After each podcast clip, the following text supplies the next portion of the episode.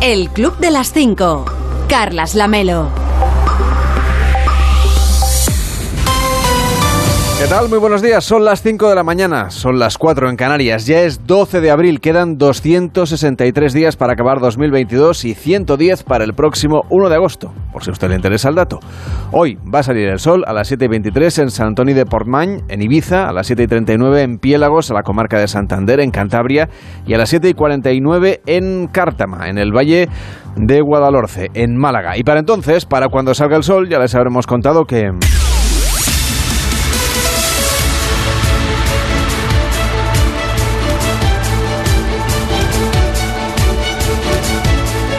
Ya les habremos contado que continúa la guerra en Ucrania con la mirada puesta en ciudades como Mariupol, que resisten a duras penas el embate de las tropas de Vladimir Putin, que se estarían concentrando para una nueva ofensiva en el Donbass. Mientras tanto, la Unión Europea impulsa la investigación penal de los crímenes de guerra y la agencia de calificación Standard Poor's asegura que Rusia ha entrado en el impago de su deuda externa al tener embargadas sus divisas en el extranjero y al no ser aceptados los rublos como moneda de pago de los vencimientos.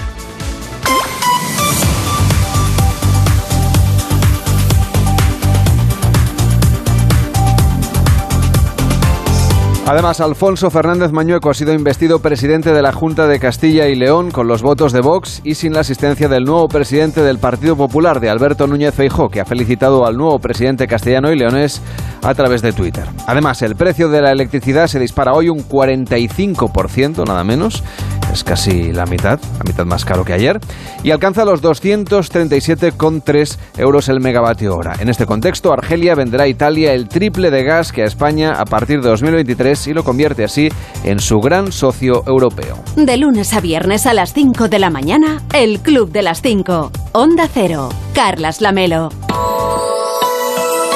En la previsión del tiempo, la lluvia sigue estando presente con tormentas en el este que podrían estar acompañadas de barro. Sigue el frente asociado a la borrasca Evelyn que está barriendo la península hacia el este. Una inestabilidad que seguirá mañana, pero que tenderá a estabilizarse hacia el jueves y también el viernes santos. Así que serán unos días de Semana Santa, en fin, un poquito más estables en lo meteorológico. Bajarán las temperaturas con máximas hoy entre los 14 y 16 grados en el interior y cercanas ya a los 20 en las zonas de la costa.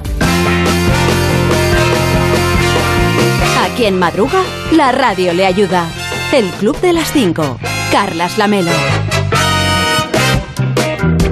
El Club de las 5 y 2 minutos, de las 4 y 2 en Canarias. Hola David Cervelló, ¿cómo estás? Buenos días. Buenos días, David. ¿A quién le das hoy los buenos días? Pues mira, especialmente se las voy a dar al representante de Chris Rock, que es una persona que bueno, para disgustos. No, yo creo que al contrario, todo esto al final, la, eh, la bofetada no se la llevó él o la representante, sino el protagonista. sí, pero el trabajo. Bueno, pero ahora le está saliendo mucho trabajo, con lo cual yo creo que, mm, que bueno, está, está de enhorabuena eh, estos días. Es que hay, hay, muchas novedades sobre este tema y os tengo que contar. Estos días se ha sabido el por qué uh, Chris Rock no habría reaccionado en el momento en que le dieron la, la bofetada. Ah, sí y es debido pues a un síndrome que, que sufre que hace que él entiende las palabras pero no los gestos de la gente. Entonces no entendía por, la digamos por su mm, por los gestos que iba a hacer uh, Will Smith cuando se, se, le acercaba pues no entendió que estaba siendo en ese caso amenazado de recibir una no, le vio la cara de enfado digamos sí digamos que no las vio venir ¿eh? en este caso bueno el tema es que mm, Chris Rock ahora se ha, se ha pronunciado sobre sobre ciertos aspectos por un lado recordemos que Will Smith eh, le han castigado con 10 años sin poder acudir a, la ceremonia de los Oscars. Bueno, si estar nominado, lo, creo, ¿no? No, no, él lo pueden nominar. Lo que no puedes asistir a, la, a la gala, como pasa Con, con, otros, eh, con, con, otros eh, artistas que en su momento, pues incluso recibieron un Oscar sin poder ir, como Polanski y, y tantos otros. No, el tema está en que. Um, en este caso, bueno, también te digo que por lo que duran algunas galas, casi puede ser hasta, hasta bueno que no te permitan asistir, porque se te puede hacer un poco eterno y lo ves desde casa. Oye, si has ganado, pues ya te llevan el, el Oscar. Aquí el tema es que Chris Rock ahora dice, oye, oye, que si a mí me queréis preguntar por el tema este de mm, cómo lo viví, lo que pasó, me parece muy bien, pero a soltar la pasta. a soltar. Y ahí es donde digo yo que el representante está pues asesorando bien a, a Rock porque dice, oye, si queréis yo os cuento mi versión de los hechos, pero bueno, con unos cuantos ceros y unos cuantos dólares que, que bueno, que hagan pues que la entrevista y recordar el momento pues sea, sea mucho más... Dice, él dice, estoy bien, ¿eh?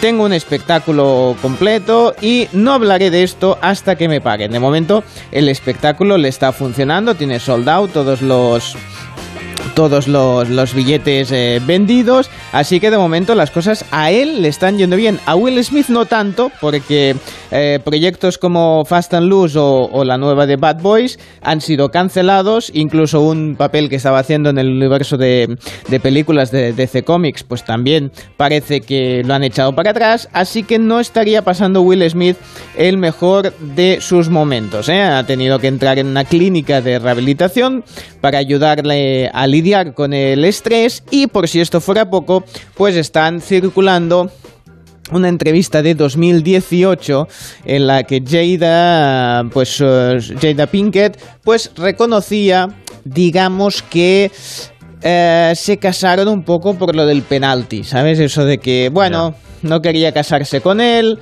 pero bueno, que tuvieron un chispazo, pues se quedó embarazada, digamos, eh, y entonces pues dice, oye, pues bueno, ya que estamos, pues nos casamos, pero que no era la máxima ilusión de su vida. Así que ah, si monta un circo, Will Smith ya sabe lo que le va a pasar, porque con todo lo que le ha pasado en estas últimas, en esas últimas semanas, la verdad es que va a tener que pasar un buen tiempo, me parece, en la clínica para recuperarse y eso sí, espero que todo a partir de ahí le vaya mejor.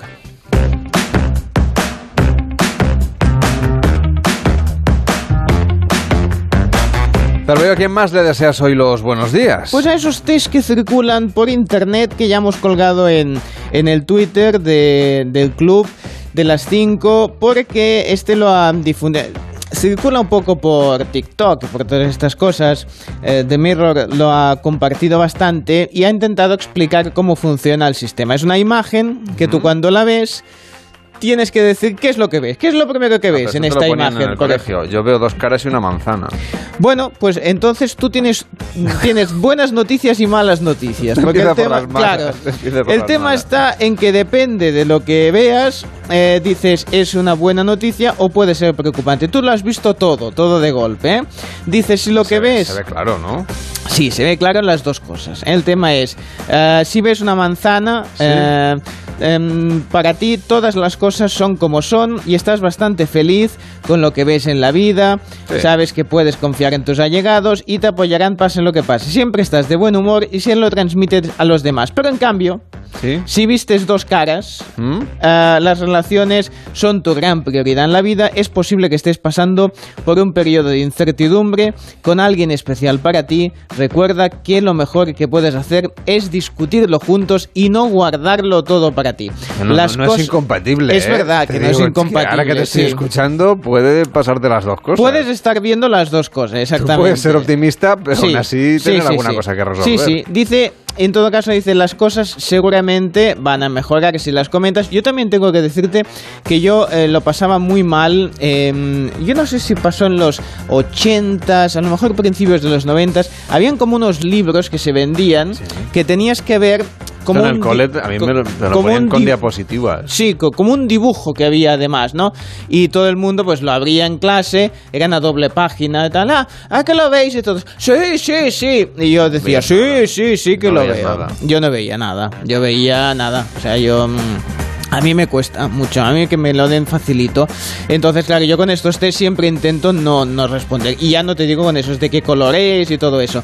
Así que bueno, lo colgamos en nuestro Twitter a ver pues si... La gente que nos siga en arroba el club onda cero y puede ver el test a ver si ve... Bueno, claro, ayer les hemos dado las pistas. Bueno, les a ver qué ven, las a ver pistas, pero a ver que, ellos qué es lo primero que ven. Si tuviesen que elegir una de las dos cosas, ¿qué es lo que ven más? Si las caras no sé qué decirte. o de Belmez o, o la manzana. Pues Síguenos en Twitter, arroba el Club Onda Cero.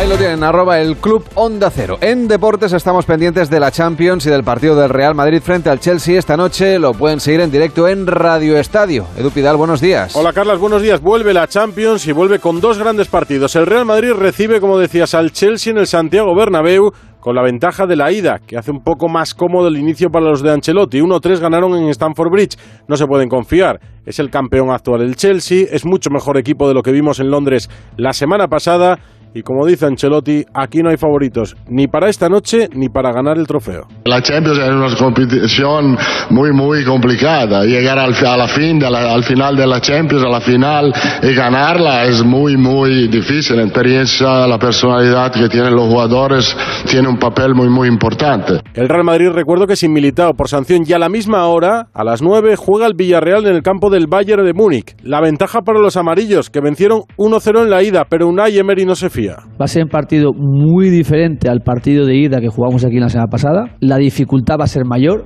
Creo que será insuficiente el partido que hicimos el otro día en, en Múnich. Todo en Radio Estadio desde las ocho y media de la tarde.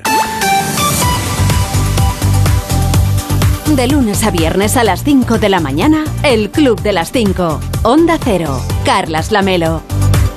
Hoy en Onda 0.es nos cuentan que Alfonso Fernández Mañueco ha sido investido presidente de la Junta de Castilla y León con los votos de Vox por 44 votos a favor y 37 en contra.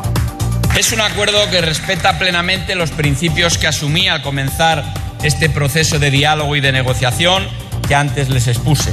También es un acuerdo que refleja la voluntad ampliamente mayoritaria expresada por los castellanos y leoneses en su última cita electoral es un acuerdo que plasma la única alternativa viable para evitar una repetición electoral que nadie quería. Es un acuerdo que garantiza cuatro años de estabilidad.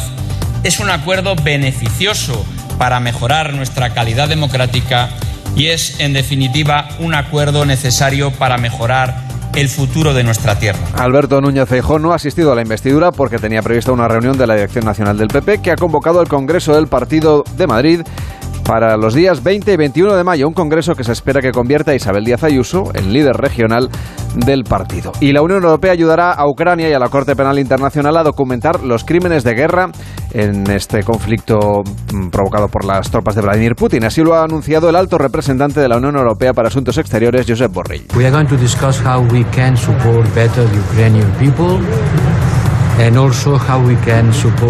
Borrell también ha acusado a Rusia de causar hambre en el mundo, en zonas críticas como África, que tienen una alta dependencia de los cereales ucranianos. Y un nuevo capítulo de la investigación del Consorcio Internacional de Periodistas de Investigación que ha revelado cómo las élites cercanas a Putin camuflan sus riquezas en paraísos fiscales y evitan así las sanciones a Rusia por la invasión de Ucrania.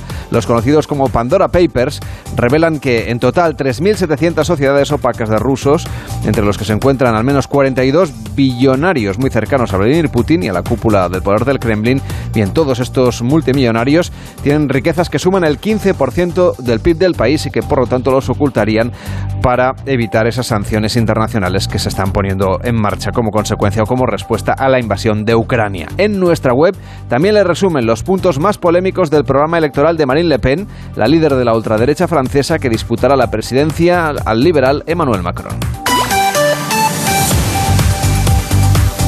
En Onda 0.es nos cuentan cuáles son los síntomas de la variable XE de coronavirus, que es ya la más contagiosa hasta la fecha. La mayor parte de casos presentan fiebre, tos, mucosidad, cansancio y dolor de cabeza. En la web también le cuentan que una investigación liderada por españoles del Centro Nacional de Investigaciones Oncológicas propone una nueva estrategia para que pacientes con metástasis en el cerebro mm, que no respondan a radioterapia puedan tener mejor pronóstico. Además, en Onda 0.es puede consultar los horarios de las principales cadenas de supermercados durante estos días de vacaciones de Semana Santa y le cuentan cómo elaborar también torrijas si tiene usted en casa una freidora de aire.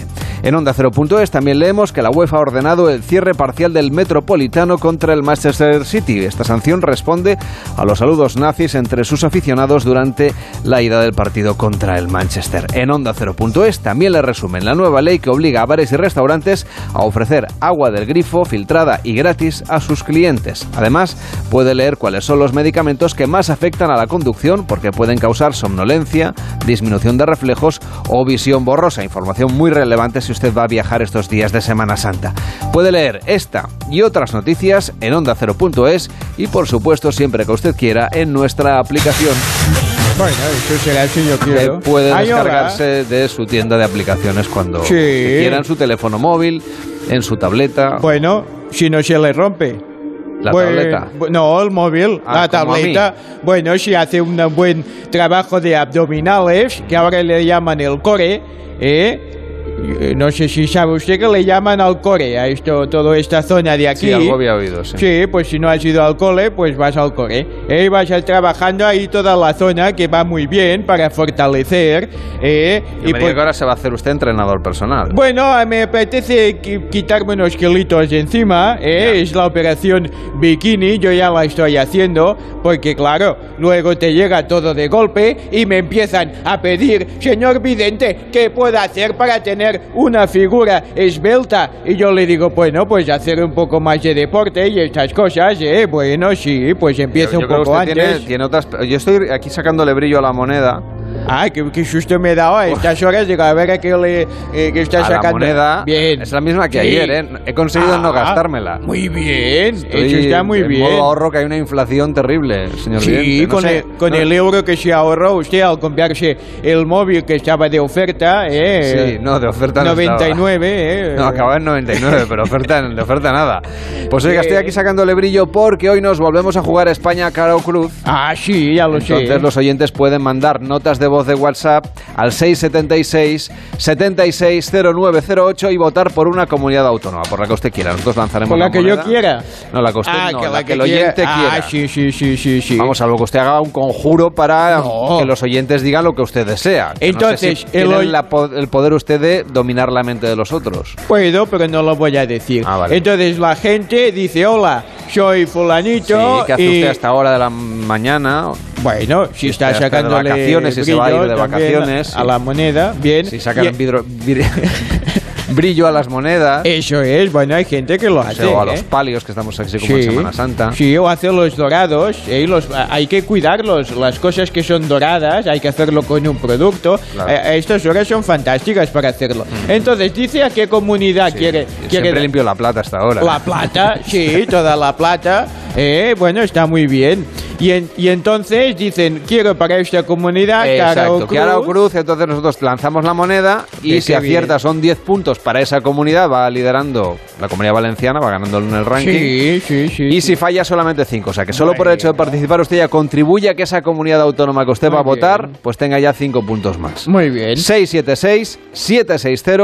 676-760-908. Ah, consultas también para el vidente si usted quiere a través Sí. de esta nota de voz. Creo que tiene usted alguna pócima, me- alguna receta, sí. alguna cosa que quiere compartir sí, con nosotros. Sí, porque los oyentes también me preguntan cosas. Oiga, señor vidente, ¿me podría usted decir que, por ejemplo, no me han dicho qué hacer para el mal aliento eh, ahora que nos quitan las mascarillas? Porque hasta ahora, claro, todo quedaba eh, dentro de, ese, de esa, digamos, de esa zona. No ha eh, sido lo mejor de la mascarilla. y eso bueno, digo, pero ¿eh? hacía un poco de efecto invernadero si usted pues eh, le daba pues a una, a una salsa, unas bravas, eh, una un yoli, café. alguna cosa de estas que es muy fuerte, pues esto quedaba dentro, hacía un efecto invernadero que incluso podía usted pues cargar el móvil solo con la batería que generaba pues ese calor, esa, esa vida humana dentro de, de la mascarilla que hacía de filtro.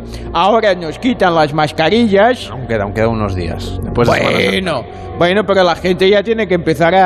Es como la operación bikini. La gente tiene que ya empezar a, a, a cuidar un poco el aliento, el mal aliento que hace. Bien, lo primero que tenéis que hacer es lavaros los dientes, fulanos. Porque si no os laváis los dientes, pues la cosa ya me dirás cómo, cómo va a funcionar.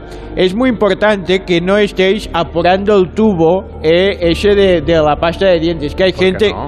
Bueno, porque hay gente que lleva el mismo, o sea, empieza, abre el tubo, a la venga, tira ahí de pasta y cada vez va haciendo la mitad. Es como una cosa exponencial. No- Hasta, eh, hasta que no ver, le hay- queda hay- nada. Hay dos tipos de personas en el mundo, los que espachurramos la pasta Sí. y los que lo hacen bien de- desde el final del tubo hasta arriba. hasta arriba, pero hay un momento en que ya apenas queda nada, tienes que apretar y pone como una puntita de pasta. O sea, apretas y- ahí, doblas y sale todo lo que queda. Sí, pero usted no ha visto que hay gente que tiene así origami ya con el con el- lo que queda de la pasta. ¿Sabe que ahora hay, hay pasta que dice que son con micropartículas? Pues al final solo ponen una partícula en el cepillo. ¿eh? Y así no hay forma eh, de que se limpie y quedan todas las cosas de la comida eh, y no se pueden quitar con un cepillado que es el que tengo aquí. Bueno, luego es muy importante hacer gárgaras.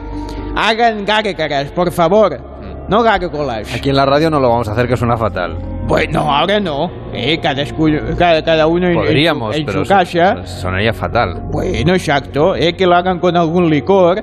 Dependiendo del licor, luego se puede beber o no. Hay que importante antes tener un poco de organización a ver qué licores son. ¿eh? Y sobre todo no escupirlo a la gente que tengas delante. Porque eh, escupa ahora. Bueno, no, pero o sea, lo escupe usted en, en la intimidad de, de, de su baño eh, tranquilamente.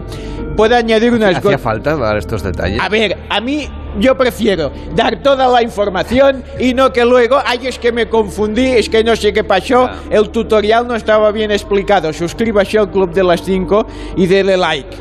Añada unas gotas de limón ¿Vale? y jengibre, que ahora le ponen a todo jengibre, ya me explicará usted.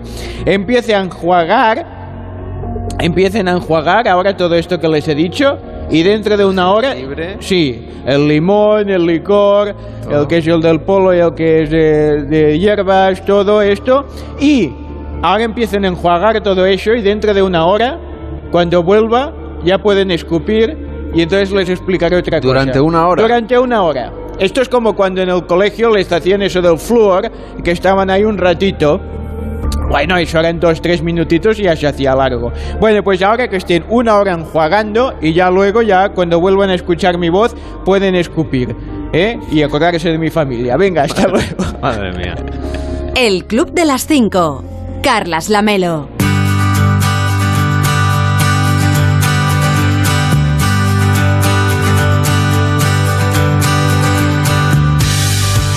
Estamos en el Club de las 5, de las 5 y 21, de las 4 y 21 en Canarias. Aquí en el Club de las 5 tenemos una vez por semana una cita en el Club de las Mentes Despiertas, donde conocemos a gente que hace cosas diferentes, que hace cosas poco comunes.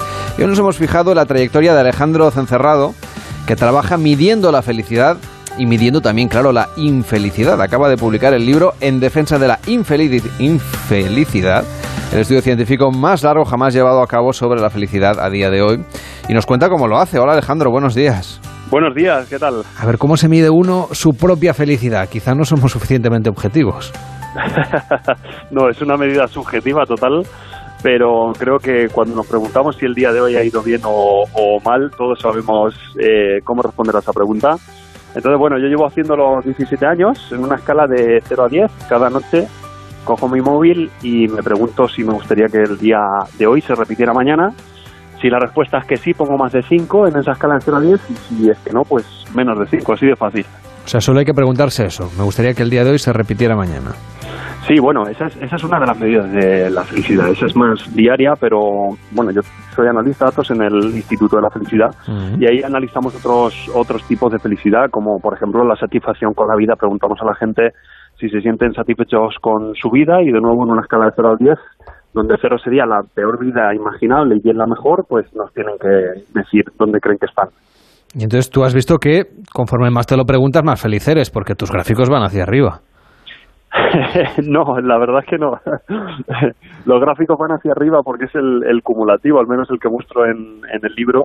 Pero no, desde que empecé a los 18 años a apuntar mi felicidad, no, no soy más, más feliz que entonces ahora. Tienes por eso una curva, ¿no? Te pasó algo a los 23 años que hizo bajar ahí un poco el indicador. Sí, bueno, eso de los 23 años es curioso porque eh, yo apuntaba antes solo eh, un número. Ahora eh, escribo también un diario, pero entonces eh, apuntaba solo un número, del 0 al 10. Y un día eh, leí un artículo en National Geographic de un psicólogo que hablaba sobre la, la, psicología positiva y todo esto. Fui a visitarlo y me dijo, oye, pues deberías escribir un, diario también para saber qué ha pasado en tu vida, poder relacionar la felicidad con, con los acontecimientos. Y empecé a hacer eso y curiosamente mis notas empezaron a cambiar. Yo no, no, no era consciente de ello, pero no fue ninguna revelación filosófica mía, fue simplemente un cambio de, de método. Eso del cambio de método aquí en España sabes que está últimamente muy en boga por el CIS, no vamos a entrar por ahí, aunque alguna vez eh, ha habido también polémica sobre sí, la cocina, ¿no? Sobre la cocina y sobre la, las preguntas en torno a la felicidad de los españoles, eh, pero en realidad nos interesa saber eh, o reflexionar sobre la felicidad. Haces un, una analogía, por ejemplo, en tu libro, en el que explicas que cuando ganaste por primera vez 2.000 euros, como sueldo, pues para ti fue una enorme felicidad. Y que en cambio ahora que aseguras que ganas el doble, pues ese dinero ya no te hace feliz. O sea que lo que hoy nos hace felices, pasado mañana puede que no sea suficiente o incluso puede que nos haga infelices. Sí, así es. Es algo que nunca tenemos en cuenta cuando cambiamos de pareja, cuando nos mudamos a otra ciudad, cuando cambiamos de trabajo. Nos enfocamos solo en aquellas cosas que pensamos que ahora nos faltan y que van a mejorar y nos olvidamos de que nos adaptamos a todo. Y bueno, el sueldo es un buen ejemplo. Te suben el sueldo y a los cuatro días ya estás comparándote con tu compañero que cobra un poco más que tú. Y creo que el coronavirus fue otro ejemplo, un experimento social que nos demostró eso, porque en marzo de 2020 estábamos todos que con darnos un abrazo con nuestros padres, poder salir a la calle a tomar algo, ya pensábamos que eso era la felicidad. Y bueno, pues ahora lo tenemos y, no somos tan tan felices como, como esperábamos entonces. Ahora estamos preocupados por otras cosas. Entonces, bueno, es es importante tenerlo en cuenta cuando tomamos decisiones. Y entonces, eh, ¿a qué conclusión llegas después de darte cuenta de esta incapacidad que tenemos a veces para valorar lo que tenemos? Pues yo creo que es una, una conclusión en sí misma que, que, no tenemos en cuenta normalmente, eh, que la felicidad a largo plazo es, es muy difícil. Sí que uno puede estar satisfecho con su vida, eh, pero no es posible estar bien todo el tiempo. Y creo que esto es importante, sobre todo en esta sociedad en la que estamos compartiendo continuamente en, en, las redes sociales nuestra mejor sonrisa, el mejor momento de nuestros viajes, pues que seamos conscientes también de que, bueno, de que la felicidad es importante, pero que tenemos que compartir también nuestro lado más vulnerable y que no pasa nada. Tú trabajas en Dinamarca, en el Instituto de Investigación de la Felicidad de Copenhague. Aquí no tenemos una institución de este tipo. Véndenosla, ¿para qué serviría? no, no la tenemos, aunque estamos abiertos a trabajar con, con empresas españolas, obviamente. ¿Para qué sirve? Pues, bueno, yo creo que el, objetivo de aumentar el bienestar ya es un objetivo razonable en sí mismo, ¿no? No hay que buscarle más que eso. Aún así, bueno, eh, cuando una empresa, por ejemplo, nos contrata, obviamente está preocupada por, por, por, los, por el balance de ingresos y costes y en ese sentido, pues, eh, hay muchas empresas que, nos han contactado diciendo, oye, mira, una, una de las pérdidas mayores financieras que tenemos es que los empleados, una vez los hemos preparado, se nos van. Y algo que todos los empleados sabemos es que si nos vamos de un trabajo es porque estamos estresados, porque no estamos motivados, porque no nos llevamos bien con el jefe. Entonces, cada vez más empresas se están preocupando por el bienestar de los empleados. Y antes, pues un buen sueldo era un buen cebo para mantener un empleado, pero cada vez menos. Los empleados cada vez esperan, pues eso, estar más motivados en sus trabajos. No, no todo consiste en comprar un futbolín y poner un tobogán. Eh, hay que cambiar la mentalidad y la cultura de las empresas y para eso es importante preguntar a los empleados cómo se sienten y, y ver qué diferencia a los que están mejor de los que están peor. ¿Y la gente es honesta cuando le pregunta si es feliz en el trabajo? Los hay que no, los hay que no, y eso es inevitable. No, no solo con nosotros, sino consigo mismo. hay mucha gente que le cuesta reconocer que su vida no, tan, no va tan bien. Pero mm, cuando haces suficientes preguntas, eh, y sobre todo cuando haces encuestas anónimas, que no puedas saber quién te ha respondido, sí que vemos que la gente es, es bastante sincera. También habrá mucha gente que será muy pesimista, ¿no? Y que esté donde esté, pues a lo mejor le cuesta lo de valorar las cosas. Sí, sí, claro, la personalidad. Nosotros tenemos eh, cinco medidas de personalidad, una escala psicológica validada y, obviamente pues eh, ser más pesimista afecta mucho. Aún así, eh, lo que nosotros vemos es que las condiciones sociales, tu contexto, es muy importante. yo estoy un poco en contra de este movimiento que ha surgido recientemente de, oye, los problemas están dentro de tu cabeza, tienes que intentar pensar menos en ellos, todo depende de ti. No, lo que nosotros vemos es que si tu contexto va mal, es difícil que esté bien y al revés, si tu contexto va bien, pues hay quien es más pesimista, pero vas a estar satisfecho. A mí me da la sensación, no sé en Copenhague, pero aquí, si alguien, un trabajador que nos esté escuchando, hoy cuando llegue al trabajo, va a su jefe o su jefa y le dice, es que, es que no soy feliz. Yo no me, no me acabo de imaginar qué pasa a continuación. ¿Qué pasaría en Copenhague? Pues, a ver, mi, experiencia personal es que sí se preocupan más por, por sus empleados. eh, y es algo que tiene sentido por lo que te he dicho antes. Si, tú, si un empleado al que valoras mucho, que trabaja muy bien, te viene y te dice, oye, no estoy muy bien, pues corres el riesgo de que se te vaya y eso es una pérdida muy importante. Entonces yo estoy contigo. La verdad que en España tengo la impresión de que no nos tomamos este tema demasiado en serio. Creo que eso, tengo la esperanza de que eso va a ir cambiando, por eso, porque las empresas que no tratan bien a sus empleados los van a ir perdiendo, pero, pero sí, queda un camino grande por hacer. O sea que no sabemos retener el talento en las empresas españolas. Eh, yo creo que no. Eh, sinceramente, con el desempleo que hemos tenido, pues eh, obviamente la gente estaba un poco obligada a estar en trabajos en los que igual no estaba tan satisfecha. Según eso vaya cambiando, yo creo que las empresas van a tener un, problema importante de, pérdida de, de, talento y más según se van abriendo los mercados, que pues gente como yo, eh, español, que puede trabajar para empresas danesas, pues en cuanto vea que una empresa me trata mal, pues buscaré otra, si no es en España, fuera de España. Entonces, creo que es un tema al alza y que va a ser cada vez más importante. ¿Cómo acaba alguien como tú, un físico de Albacete, trabajando para el Instituto de la Felicidad de Copenhague? Pues bueno, yo me fui a Dinamarca porque en España no encontraba trabajo, acabé la carrera en plena crisis y yo no sabía que allí había un instituto ni nada, yo fui a buscar trabajo y a los años de estar allí me enteré de que había un instituto de la felicidad. Entonces, bueno, en cuanto, en cuanto salió un puesto, me presenté, les enseñé lo que había estado haciendo y decidieron que, que era un buen candidato. Pues enhorabuena. Muchas gracias. Y ahora has publicado este libro que se llama En defensa de la infelicidad. Alejandro Cencerrado, gracias por estar con nosotros y por explicarnos que con datos podemos medirnos mejor y de manera más objetiva cuán felices somos no sé, durante un trimestre, durante un año, durante un mes. Que tengas un feliz día. Igualmente, muchas gracias. Hasta luego. El Club de las Cinco. Carlas Lamelo.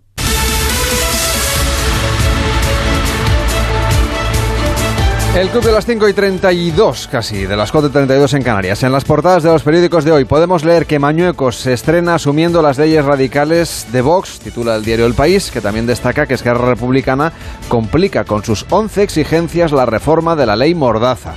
En el diario El Mundo le cuentan que Rusia despliega decenas de miles de soldados para arrasar el este de Ucrania y que Ayuso se desmarca de Feijó en la batalla legal por los fondos europeos. Además titulan que los alquileres vuelven a subir otra vez tras 13 meses de tregua. Portada de La Razón, Macron y Le Pen cortejan a los votantes de Mélenchon y también le cuentan en La Razón que Finlandia y Suecia aceleran la adhesión a la OTAN para la cumbre de Madrid, que como bien saben será este verano, esta primavera. En La Vanguardia nos hablan de Manuel Macron y Marine Le Pen, que se disputan el voto de las clases más desfavorecidas, y el diario ABC destaca que Italia desplaza a España como socio preferente del gas argelino. También que Draghi aprovecha el desaire de Sánchez en el Sáhara para lograr abrir un 50% las importaciones de Argelia y convertirse así en el mayor distribuidor en Europa. En el Confidencial leemos que Zelensky asegura que Rusia podría utilizar armas químicas y en el periódico de España nos cuentan que hasta el año 2100 España gastará 26.500 millones de euros en cerrar centrales nucleares y en gestionar los residuos radioactivos. A quien madruga, la radio le ayuda. El Club de las 5. Carlas Lamelo.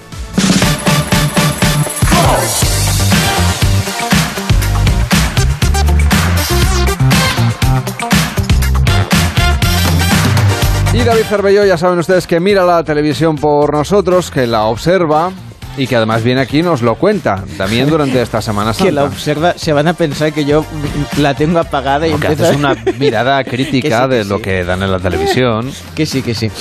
tenía, tenía algunos... El, eliges lo interesante. Bueno, eso... Lo más interesante, quiero decir. Bueno, sí, o, lo, que me, me llama la, la atención, por ejemplo, teníamos algunas cosas que nos habían quedado pendientes de del fin de semana y que, y que os quería comentar. Por ejemplo, del programa de lo de Évole, que tenían este, a este multimillonario que está en la lista Forbes. Como está él, no puedo estar yo. Eh, digo que este año le he cedido la plaza a, José Elías, que decirte, igual el año que viene sigue estando él y yo no, pero bueno, quiero decirte que nunca pierdo la esperanza. Fíjate que estaban... Eh, si quieres te regalo mi euro cuando acabe la semana bueno, para, contribuir a tu enorme fortuna. Si lo hubiésemos invertido en bitcoins en el momento adecuado, ¿verdad? no, me lo, digas eso. Ahora tendríamos, pues, o, no, o no lo tendríamos. O no tendría nada. O no teníamos nada. Si solo es un euro lo que voy a perder, tampoco pasaría Claro, nada. exacto, exacto. Bueno, pues estaban en una, en una de las estancias y estaban comiendo, mm, dice, va, pues vamos a comer sushi. Pero es que se lo estaban cocinando ahí en ese momento. Bueno, se lo estaban preparando, que no se cocina. Bueno, no sé cómo se dice el verbo de, de cuando preparas sushiar, ¿no? Debe ser. Estaban sushiando, sí. Estaban sushiando. Bueno, pues estaban ahí sushiando. Elaborando, ¿no? No sé. Sí, bueno, sushiando me gustaba. Pues estaban sushiando en, en su casa y, y José Elías le suelta esto a Évole que lo deja totalmente descolocado. Hablaba el otro día con un amigo mío que es periodista. Claro, un ingeniero en la facultad le enseñan a, a sumar- bueno, a hacer cálculos y tal, pero a un periodista, ¿qué coño le enseñan? es, es que si, si, algún, si algún estudio es ridículo es el estudio de periodismo, ¿no? Hostia, macho, nadie había sido nunca tan faltón con una carrera como acabas de serlo tú. o sea. No, no, una carrera no. Nadie me lo había dicho de una manera tan, tan clara, ¿no? ¿Vosotros qué? Es que... mm, Porque no te enseñan la, verdad. Fíjate que a, a mí me gusta que innoven en la televisión. Ahora, también te digo una cosa. Yo, si igual tienen la conversación mientras no están comiendo sushi, también me vale. ¿eh? Lo digo porque estaba... Porque además el sushi... Vamos a hablar. El, el sushi tiene esas cositas que como tienes el, sésamo y esas cositas, esas pequeñitas que lo ponen ahí entre el arroz y todo eso por encima, luego el sésamo se puede quedar, digamos, entre los dientes, ahí un poco y estás hablando y estás... Ensucia el plano, ensucia el plano. Ensucia el plano y está Bueno, en fin, eh, sea como sea, fue muy interesante la entrevista. Eso sí, eh, todos los periodistas estaban un poco. Bueno, en fin. Vamos Creo que con. en Twitter la gente estaría enfadadísima. Sí, sí, sí, digamos que fue algo comentado. Por la sexta noche también pasó Pablo Carbonell y atención porque contó una anécdota de alguien que le quiso saludar cuando estaba en una cena y a lo mejor no es bueno saludar a Pablo Carbonell en una cena. pasa ahora que has dicho todo el pleistoceno que me pongo a recordar cosas que, que- que hemos contado aquí, noticias que a lo mejor no lo han pasado hace tres semanas y me parece que han pasado tres años, ¿no? ¿Tú tú te acuerdas cuando Casado presidía el PP? Pues no, no me acuerdo. ¿Cuándo fue eso? Que- que- y, y- y hace nada, ¿no? Mira, una semana antes de eso estaba, estuve con él. De repente estaba cenando en un sitio y, y oigo, ¡hombre, tocayo! Y era Pablo Casado. Me saludó, ta, ta, ta, tal. He crecido con tu música, no sé qué, no sé cuánto. Le gafaste. Llegó alguien, dijo, aquí está el nuevo presidente del gobierno, tal y cual. Y dije, bueno, adiós, adiós. Hala. Hasta luego. Adiós, hasta luego. Espero, espero que no me pegues este café a mí, que el sábado que viene esté yo aquí. otra No, vez hombre, no, el va, yo no soy gafe, no soy gafe. No, para nada. Pero yo sí le veo a Pablo una cena, le dejo que, ceno, que cene tranquilo. Por cierto, a quien. Tranquilo no- que tu silla no está en peligro. No, no, no, para, no, pero bueno, pero Pablo, que cene tranquilo, ¿eh? O sea, que mm, porque si hay un precedente, por cierto, quien no veremos, no en una cena, que sí, sino en un cine, por ejemplo, es a Bertín Osborne. Lo confesó, ¿Por qué? lo confesó el otro día en su programa, el programa de Bertín. ¿Cuándo fuiste al cine por última vez? Es que eso lleva muchas cosas detrás. Es muy de madre eso. ¿eh? No, no, pero es muy de madre. No. ¿ET? Esa es ET. la última El película no, que tú... ET. ET, el extra... El mi casa teléfono. El verdeo. Esa es la última Sí. Sí. en el 1900... 1700. 1782. 1789 o sí. Sí, sí. Esa es la última película Que que sí, la última vez, que yo no voy, que yo, me- em, yo, yo tengo un pantallón en mi casa que es como media, media sala de esta, y yo los veo en mi casa. Venga, todo el mundo a mi casa que van a estrenar, no sé qué. Bien, mentira, está estrenado ya, pero yo lo pongo allí y veo aquello. ¿Tú te gusta tu, tu casa, tu sofá? Eh, tu- por favor, tus yo tengo mi tu- cine con mis butacas y todo, eso no lo has visto tú. No. No te lo he Eso no enseñado. lo he visto yo. Escúchame, Ah, pues esa, la, la próxima vamos a ver la siguiente peli junta que será. Sí, de- sí, además, además. Después de Marcelino. Que además te puedes tumbar, están de dos en dos. Te puedes tumbar y tienes las cositas para poner las cosas La de palomita y Coca-Cola, la las palom- Coca-Cola. Y una máquina de palomitas. Qué bueno con la música. Se va a emocionar porque va a recordar la última vez que fue al cine. cine, Oye, estaba mía. tan a gustito viendo ET, ET en el dedo, el de mi casa. Eh, pues tú imagínate, eh, pues, Pues no mira, llo- pues no ha llovido, no ha no llovido, madre nada. Dice, veo las películas de estreno. Qué barbaridad. Dice, "Tengo- tengo una máquina de palomita y todo. Qué maravilla. El cine de Bertín en su casa, en este caso. No sé, nos invitábamos. ¿eh? Ay, que sí, que sí, que me encantaría. Yo, yo llevo el maíz para hacer las palomitas. Es verdad. Participa en el Club de las 5. 676 760908. 676 760908.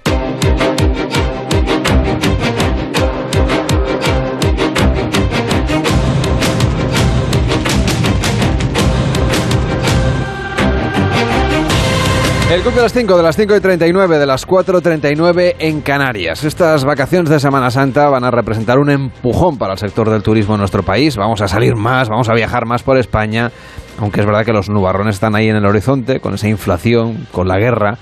Son situaciones que siguen generando incertidumbre y muchas familias pues guardan un poquito para no quedarse sin vacaciones veraniegas. Por eso vamos a tratar hoy de ayudarle a rascar unos eurillos de las finanzas personales para poder gastarlos pues con un poco más de desahogo cuando llegue el veraneo. Nos acompaña el doctor Xavier Puig, que es director de los cursos de banca y finanzas de la Universidad Pompeu Fabra de Barcelona, de su escuela de negocios. ¿Qué tal? Muy buenos días. Buenos días.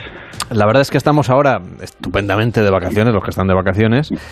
Y claro, pensar en que, como cae tan tarde la Semana Santa, quiere decir que lo que nos gastemos ahora hay que restarlo del presupuesto que quede para el verano. Y no queda tanto para ahorrar lo suficiente. Y como estamos con la inflación por las nubes, pues seguro que hay mucha gente que piensa, bueno, a ver cómo yo logro apartar un poquito de presupuesto semana a semana, porque ya mes a mes no sé si llegamos, para poder irnos de vacaciones cuando llegue el verano.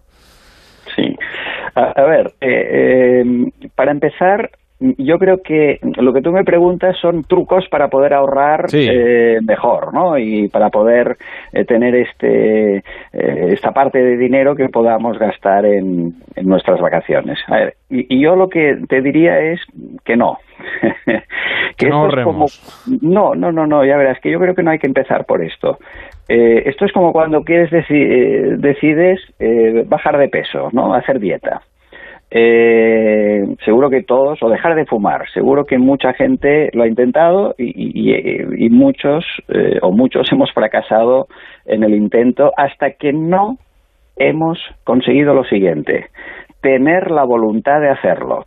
O sea, para ahorrar, eh, olvídate de trucos. Primero tienes que tener la voluntad de querer hacerlo. Es decir, ¿quieres realmente tener una estrategia continuada para que lo que tú tienes eh, hasta ahora poder eh, racionalizarlos y poder eh, algo mm, de, lo que gas realmente no es tan difícil ¿eh?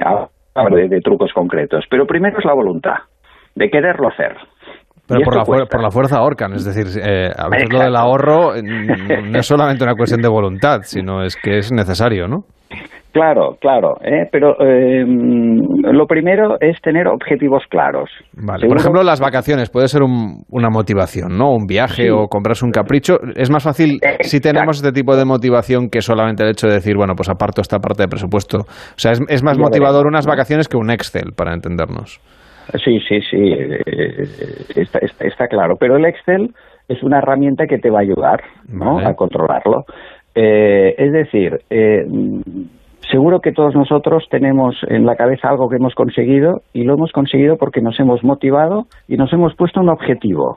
Y si nos lo creemos y el objetivo es eh, realmente algo que nos motiva, es más fácil. Vacaciones, o sea, bueno, esto es muy genérico. No sé, me quiero ir a las Canarias, ¿no? Quiero, venga, un presupuesto, tanto, ¿no?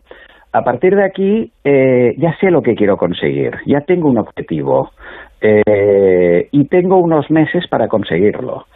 También es verdad que hay que tener bien las finanzas y que a lo mejor el objetivo no es solo de ahora hasta agosto, por ejemplo, sino que también puede ser, aunque yo viaje en agosto, de ahora hasta eh, Navidad, en el sentido de que nosotros gastamos no solo por el ahorro generado, sino también por si nos endeudamos algo y dejamos algo a crédito. No hay que tener miedo a viajar pagando una parte y la otra dejándolo a crédito, con lo cual el ahorro también eh, se puede eh, dirigir no solo hasta cuando queramos el objetivo, sino que sería agosto, sino a lo mejor también hasta diciembre. Pero a partir de aquí poner eh, una cantidad que yo quiera ahorrar de aquí a agosto o de aquí a diciembre y sé que cada mes o cada semana tengo que apartar algo. Como si fuera una factura que, es inevitable pagar, ¿no? ¿Sabes que va muy bien a veces? Tener dos cuentas. ¿No? Mm, Una cuenta de ahorro y una cuenta donde tú eh, tienes eh, fin, lo que tenemos todos, ¿no? La operativa, domiciliados los recibos, etcétera. Con lo cual tú haces que ya desde el pri- cuando tienes generalmente la gente tiene ingresos y bueno un ingreso y muchos gastos, ¿no? Generalmente un ingreso y muchos gastos. Pues oye este ingreso que tienes a principio de mes eh, aparta 50 euros, 100 euros, tú sabrás. ¿Eh? Oye, 100 euros eh, al mes apartados directamente el primer día a la cuenta de ahorro, a otra cuenta, eh, son 1.200 euros al año. Sí, ya da para Eh, que no unas está- vacaciones. Claro que, oye, que, cómo. que- claro que no está que no está nada mal, ¿no? Eh, segundo, ¿qué haría yo? Mm, Todos tenemos una cierta dejadez financiera, todos. Yo que me dedico a las finanzas, también. Eh, controlamos realmente nuestros gastos, o sea, miramos lo que hemos gastado cada mes, miramos a lo largo del último año que hemos gastado, porque fíjate, solo con el control ahorras gastos. Solo mirando las facturas y viendo la cantidad de cosas que gastamos, que nos han cobrado de más, gastos duplicados, cosas que eh, no sabíamos ni que teníamos domiciliadas. Solo con el mero control ya es una herramienta de ahorro más importante de lo que la gente cree. Hay que estar encima de- del gasto, hay que estar encima ¿eh? del presupuesto, porque el presupuesto no puede ser una mera adivinación. Ay, a ver qué voy a gastar, a ver cuánto, a ver qué me queda a fin de mes. No, no, es una herramienta de gestión activa y tienes que controlarlo. Entonces, si nosotros tenemos esta idea de decir, bueno, pues hay una parte, una partida, ¿no? Que yo mes a mes, como si fuera pues una factura más que tengo que, que- que asumir, eso lo aparto por un lado. Luego, ir controlando lo que nos vamos gastando. Porque seguramente detectamos que a lo mejor tenemos, pues no sé, eh, suscripciones o, o- o- o cosas contratadas que a lo mejor no, no usamos o, o están duplicadas. Correcto, correcto. ¿Pero de qué tipo? Es decir, ¿qué tipo de cosas encontramos en este escrutinio de, la- de los gastos? Que, que además tengo entendido que no Eh, hay que hacerlo cuando hay vacas flacas, sino que hay que hacerlo siempre. hay que hacerlo siempre es, es un es una eh, eh, eh, es como todo en la vida ¿eh? yo por eso te hago estos paralelismos no a veces la gente le tiene como como más que miedo es reacio a los temas financieros cuando es lo que más nos afecta generalmente a, a- a nuestra a, nuestra a nuestro nivel de vida normal no eh, todos seamos lo que seamos, seamos eh, periodistas, eh, profesor, eh, ingeniero, arquitecto, eh, que tenga una tienda, es igual. Todos, al final, utilizamos las finanzas. Todos, todos tenemos ingresos y gastos. Todos. Luego, estaría bien eh, poner atención y controlarlos. Lo que tú me decías concretamente, ¿no? Como qué tipo de, de gastos. Mira, yo recuerdo un amigo mío que solo cuando yo le dije esto de controlar los gastos, me dijo, ostras, me he dado cuenta que tenía seguros, que estaba sobreasegurado, por ejemplo. ¿eh? Eh, me he dado cuenta de que, por ejemplo, mm, me extrañaba eh, mi recibo de electricidad. Bueno, ahora más que extrañar te asusta, ¿no? Los recibos que, que- que tenemos. Y, y- y a veces va bien, porque entonces eh, investigas, llamas a la compañía y, por ejemplo, se dio cuenta que él tenía contratado, mm, te lo diré de memoria, 6 o 7 megabytes. La gente ni lo sabe y decía, oye, pero yo no necesito tanto, solo que me rebaje eh, a 3 megabytes, mm, ya la factura me baja, porque tú pagas según el contador que tú tienes. Sí, la potencia contratada, Y ¿no? La potencia contratada, correcto. En el agua pasa lo mismo, ¿no? En el agua pasa lo mismo. Con lo cual, eh, el, el estar un poco atento, solo estar un poco atento y empezar a ver eh, qué gastos, si no los hicieras, eh, tu vida pues seguiría más o menos igual, ¿no? ¿Qué gastos puedes evitar? Porque hay una ley, no sé si estás de acuerdo o no, una ley no escrita, que es que los gastos se adaptan a los ingresos. es decir, cuando tú eras joven ganabas menos que ahora, ¿no? Como yo. Y oye, no sé qué pasa, que vas ingresando más, te haces mayor, oye, y también gastas más. Y, y dices, ¿pero por qué? Bueno, pues porque hay esta como adaptabilidad constante de los gastos a los ingresos y no tendría por qué ser así. No porque el año que viene a ti te aumente el sueldo, tú tengas que gastar más. Eh, es lógico que si te aumentan el sueldo un 10%, sería lógico pensar, pues vivo igual que el año pasado y ya mm. tengo este 10% ahorrado. Y nunca pasa. y nunca pasa. ¿Por qué? Porque no nos tomamos en serio eh, este control eh, de gasto, este dedicarnos un tiempo, una vez al mes o una vez cada dos meses, a repasar todas las cuentas bancarias y ver qué, qué pasa. Además, hoy día tenemos algo que la gente no sabe, o, poca gente sabe, que los bancos eh, han desarrollado, yo creo que prácticamente todos, herramientas de gestión interna. Es decir, que tú entras en tu cuenta y te dice, ¿quieres saber los gastos del mes? ¿Quieres saber en qué has gastado? ¿Quieres saber la evolución de los últimos meses, cómo ha ido? Y entras en su web, en tu cuenta, ¿eh? en la web del banco, pero a través de tu cuenta bancaria y ya seguro que hay un apartado de tus finanzas personales. Con lo cual, estos Excel de los que hablamos ya te los hacen ellos eh, de una manera automática. O sea, una partida, digamos, de o sea, saber en qué partidas nos gastamos más, si en o ocio, por ejemplo, si en seguros. Si... correcto, correcto, correcto. Todo esto, mm, no te voy a decir ningún banco, pero yo creo que prácticamente todos, eh, tú entras en tu cuenta bancaria a través de la web o en la app, y, allá eh, siempre hay un apartado que se llama mis finanzas o finanzas personales, algo así, y oye, y todos los datos que tiene el banco te los ordena y te los eh, eh, te los plasma. Oiga, y usted que además es el profesor, ha trabajado y trabaja en el mundo de la empresa. ¿Trucos de las compañías para reducir gastos o para hacer más eficiente las finanzas que podamos aplicar luego en la economía doméstica? Sí, a ver, eh, primero, eh, claro, una empresa tiene algo un poco más fácil, porque yo cuando hablo de ahorro siempre eh, comento que el ahorro es una resta de ingresos menos gastos. Para aumentar el ahorro puedes aumentar ingresos o reducir gastos, no hay otra. O aumentas ingresos o reduces gastos. Claro, una persona aumentar ingresos seguramente le es más complicado pero no lo descartaría.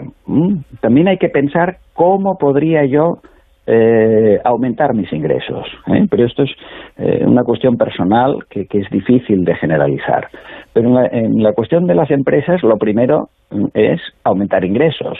Tengo que cambiar productos, tengo que ir a otros mercados, tengo que exportar.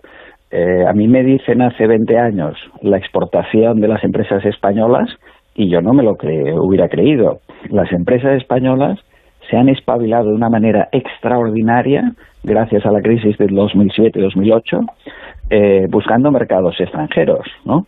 Y las exportaciones eh, nos están salvando eh, a muchas empresas. Luego, primero, ¿en qué puedo ingresar más? Repensar continuamente mis productos, mis servicios, mis mercados.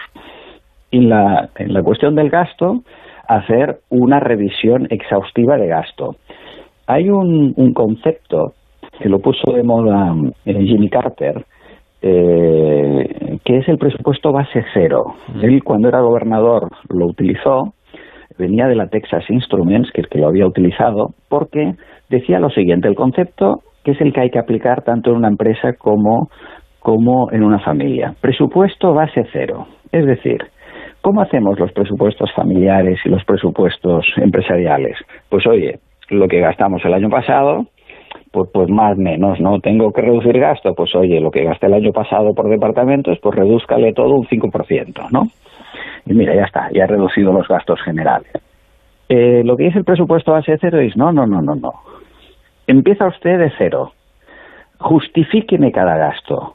¿Por qué gasto? No, no, no gasto este año tanto porque el año gastado eh, gasté eh, tanto menos 10.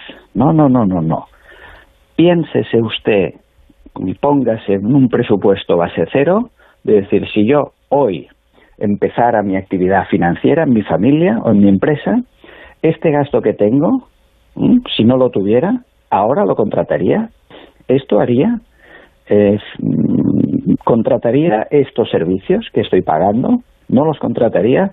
Es decir, siempre con una filosofía de presupuesto base cero. Con esta situación actual que tenemos de mercado en una empresa, necesito estos gastos, los puedo reducir. Si los redujera, ¿qué pasaría? Este es el análisis que tenemos que hacer en las empresas y, ¿por qué no, también en las familias. Reconocerá de todas maneras que no nos lo están poniendo nada fácil con la inflación como la tenemos, con el precio de la electricidad que tenemos y con la situación económica que tenemos. Sí. A ver, eh, son tres cosas diferentes. ¿eh? La situación económica, en mi opinión, es mejor, ¿eh? mucho mejor de lo que las noticias nos dicen. y es verdad que la inflación es una mala noticia para el consumo personal. No es una mala noticia para otros temas más macroeconómicos, como el problema de endeudamiento general que tenemos. Pero sí que es un problema para, para la gente normal y corriente. ¿eh? Es obvio que cuando eh, van a comprar lo notan, la inflación se nota, ¿no? Eh, también es verdad que es una inflación esto es un poco más técnico, ¿no? Pero la inflación la dividimos entre la inflación nominal y la subyacente. la nominal es este 10% que tenemos en la cabeza, 9,8, ¿eh? pero 10% que es muchísimo pero la subyacente, si le sacamos a esto, eh, em, a, este incremento de precios general, lo que han incrementado em, los productos energéticos, la energía y alimenticios, pues entonces ya nos quedamos en un 1,8, ¿no? Que este gran incremento de precios de energía y de alimentación eh, sea temporal, ojalá, ojalá, pero claro, cuando algo es temporal y, dura un mes, dos meses, diez meses, pues ya no es tan temporal, ¿no? Y, nos afecta, sí, sí. Y de momento hay que seguir pagando las facturas. Doctor eh, Xavier Puig. y hay que seguir pagando las facturas, Exactamente. Doctor Xavier Puig, eh, profesor de la Barcelona School of Management de la Universidad Pompeu Fabra y director de los cursos de banca y finanzas. Gracias por echarnos una mano con esto de la cartera. Que vaya bien, buenos días. Gracias a ti, buenos días.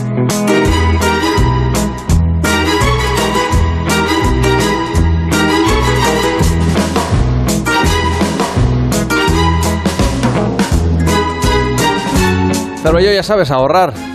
Sí, para llegar a la lista Forbes. Veo que te has aprendido bien, solo tienes una moneda y tienes que guardarla para el concurso. A ver, no sé cómo la tengo que partir, una parte va para inversión. ¿Te ha explicado el, profesor este entonces que tengo que ir pagando yo los cafés y así ahorras? Yo tendré que hacerme tres cuentas en el banco, una para los cafés, una para ahorrar y la otra para los gastos. pero hombre, y así voy haciendo. Solo es esta semana. Ah, sí, sí, sí. Que, bueno, además ni siquiera es la semana completa. Pero hacemos doble. O sea, aquí es un café, luego en eh, la siguiente hora y así, bueno, ah, pues sumando, sumando de cafés en cafés. Invita a este y... Venga, va, venga, va, venga, va, vamos.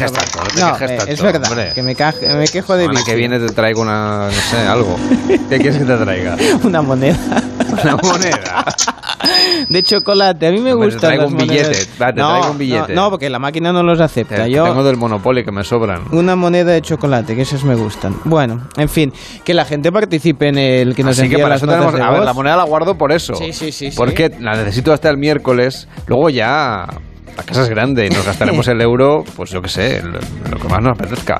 Pero es que hasta el miércoles vamos a estar haciendo cada día concurso del Club de las 5 jugándonos España cara o cruz. Y por eso tengo aquí la moneda reservada. No por nada más. Sí, sí, que sí, que sí. Que, solamente por eso.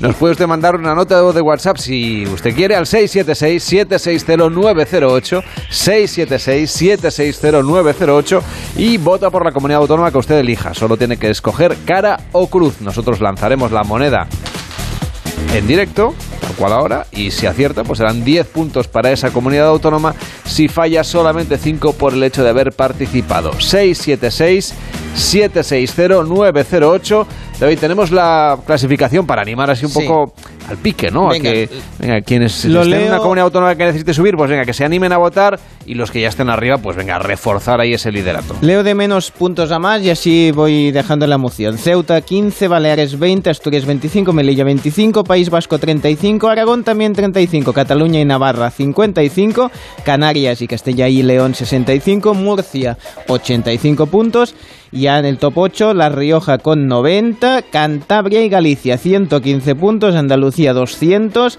Castilla-La Mancha 215, Extremadura 240, Madrid 265 y la Comunidad Valenciana 330 puntos. Así está la clasificación. Puede usted contribuir a que suba la comunidad autónoma que usted elija en el 676 760908. El WhatsApp del Club de las 5. Recuerde que durante esta semana, lunes, martes y miércoles, hacemos sesión doble. ¿eh? Que esto es como en los cines antes, ¿te acuerdas, Terbello, que acababa la película doble sesión. y volvía a empezar? Sí, sí. Y mi abuela decía, y triple, que dan también aire acondicionado. Así, el nodo, imagínate. Muy bueno. Un lujazo. Ir al cine 676-760-908.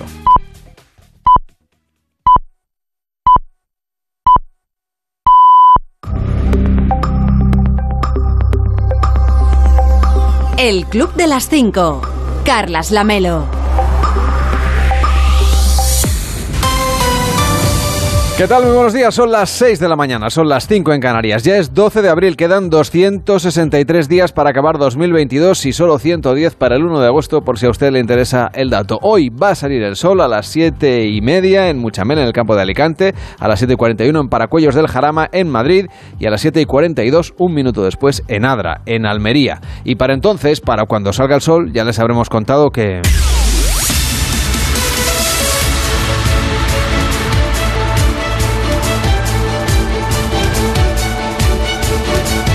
Ya les habremos contado que Alfonso Fernández Mañueco ha sido elegido presidente de la Junta de Castilla y León con los votos de Vox. Elena, bueno, ¿cómo estás? Buenos días. Hola, Carlas, buenos días. Los de Santiago Abascal entran por primera vez en un gobierno y lo hacen con tres consejerías, Agricultura, Industria y Cultura, y con la vicepresidencia de la Junta. Ayer fue investido Mañueco, por lo que está ya a solo un paso de revalidar su cargo como presidente. Será el próximo martes día 19 cuando tome posesión. El pacto de gobierno con Vox ha sido muy cuestionado por la oposición, que acusa al Partido Popular de claudicar ante la extrema derecha, permitiendo su entrada en el Ejecutivo y asumiendo parte de su discurso, porque el PP ha cedido, por ejemplo, en crear una ley de violencia intrafamiliar, como pedía Vox, una ley que no va a sustituir finalmente a la de violencia de género, que era otra de las exigencias de Vox, pero que va a coexistir con la de eh, violencia de género. Y también ha cedido el PP en elaborar una norma de concordia en la que se pretende integrar la cuestionada por Vox ley de memoria histórica. Ante esas críticas, Mañueco ha defendido la coalición, se ha felicitado porque según él es ejemplo de generosidad, de responsabilidad, de capacidad de acuerdo y ha pedido al resto de formaciones que dejen de lado los prejuicios y que juzguen al nuevo, al nuevo gobierno por sus hechos, por sus resultados. Las críticas, por cierto, han llegado también desde la Moncloa. La ministra María Jesús Montero aseguró en la sexta que ayer fue un día pésimo para la democracia, llamó además hipócrita a Núñez Feijó por haber permitido el pacto con Vox y luego no haber acudido ayer a la investidura para evitar esa foto con Abascal. Veremos si el martes de la semana que viene aparece finalmente Fijo en la toma de posesión de su varón castellano y leonés.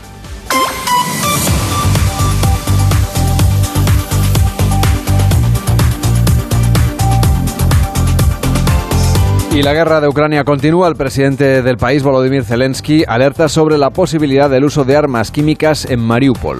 La ciudad portuaria lleva semanas asediada y su alcalde habla incluso de más de 100.000 civiles muertos. Las alertas han saltado después de que militares ucranianos hayan acusado a Moscú de lanzar desde un dron una sustancia química sobre esta ciudad. De momento no hay confirmación de ello, pero el gobierno del Reino Unido, por ejemplo, ya ha dicho que lo está investigando. Ante este panorama, la Unión Europea ha empezado a debatir ya posibles nuevas sanciones contra el Kremlin. Ese próximo paquete podría pasar por el embargo del petróleo, según ha el jefe de la diplomacia, Josep Borrell, aunque el debate fácil no va a ser porque cuenta de primeras con el rechazo de países como Alemania o Austria. Por eso Borrell insiste en que de momento lo que hay que hacer es centrarse en el envío de armas a Ucrania. Hace unos días afirmó que esta guerra se ganará en el campo de batalla, unas declaraciones que no han gustado nada ahora al ministro de Exteriores ruso Sergei Lavrov, que considera que cambian radicalmente las reglas del juego y que están fuera de lugar. Ha dicho también Lavrov que Rusia no va a frenar su ofensiva en Ucrania por mucho que las negociaciones vayan avanzando, porque dice el objetivo de la invasión es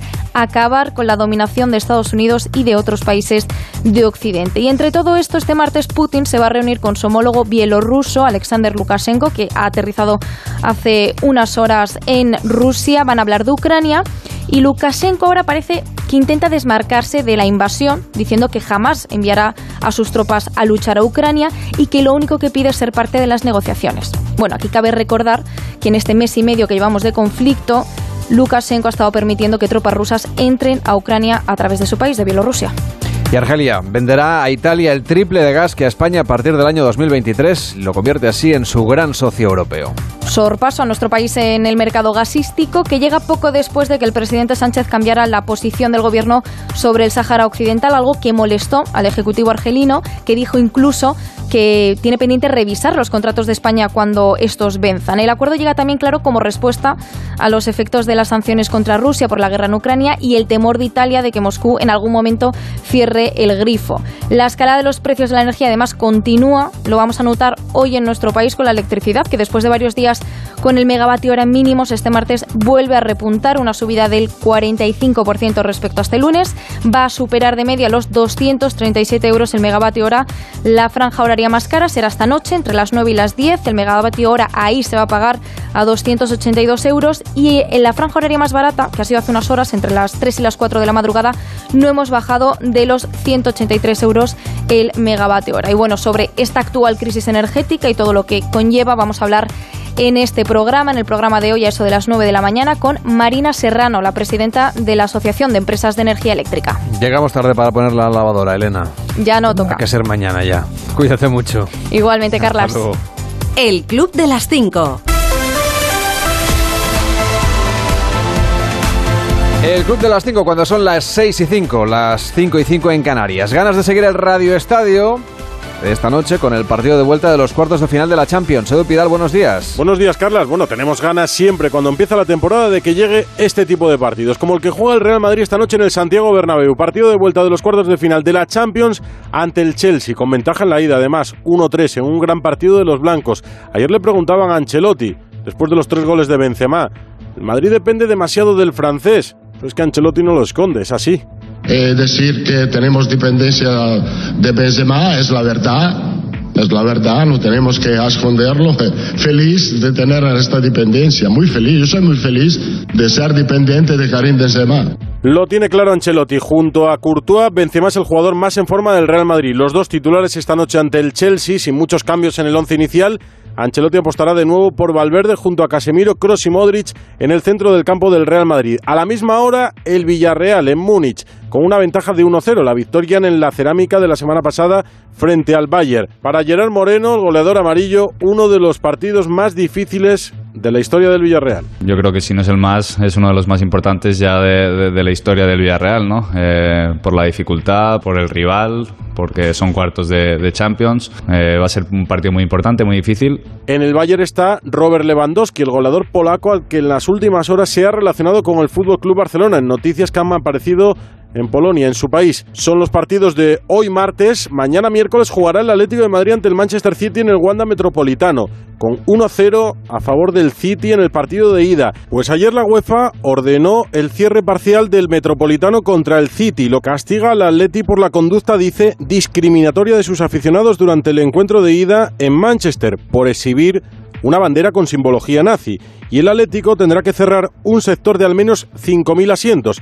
En el Atleti se sienten perjudicados porque esta sanción llegue a 48 horas de la celebración del partido con la imposibilidad de cerrar un sector de 5.000 asientos teniendo todo vendido. Por eso piden el aplazamiento de esa sanción. El Club de las 5, Onda Cero, Carlas Lamelo. En la previsión del tiempo, la lluvia sigue estando presente con tormentas en el este que podrían estar acompañadas de barro. Sigue el frente asociado a la borrasca Evelyn, que está barriendo la península hacia el este, una inestabilidad que seguirá mañana, pero que tenderá a estabilizarse hacia el jueves y viernes santos. Por lo tanto, vamos a empezar la Semana Santa, los días festivos, pues con un tiempo un poquito más estable. Bajarán las temperaturas hoy, con máximas entre los 14 y 16 grados en el interior y cercanas ya a los 20 grados en las zonas costeras.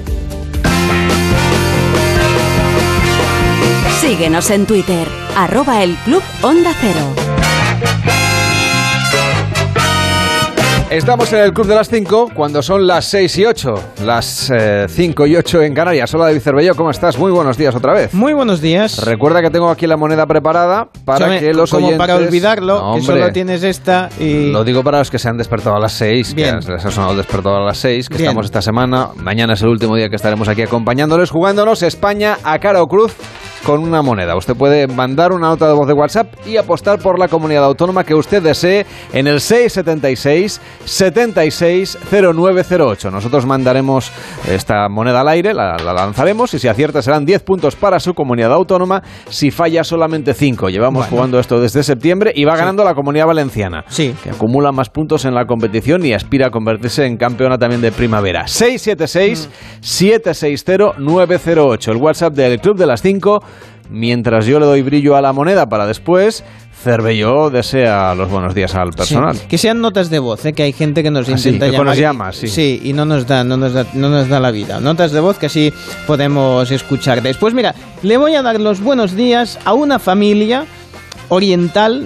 No he conseguido saber exactamente de, de qué país son, pero es una familia de cinco generaciones, o sea, hay vivos miembros de cinco generaciones diferentes y han lanzado un, no sé si queriendo o no, pero han hecho como una coreografía y se ha convertido en un nuevo reto viral. ¿Qué es lo que hacen? Pues el más pequeño aparece en el vídeo, entra en el vídeo y le dice, hola papá, ven. Y entonces va el papá.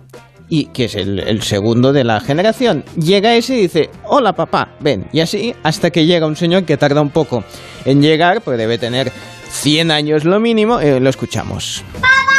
¡Ay! Y se- ¡Papá! ¡Ay! Papá, ay. Y esto se ha convertido en viral. Sí, y ahora viene el último, el. ¡Papá! Cada vez, cada vez es más ay.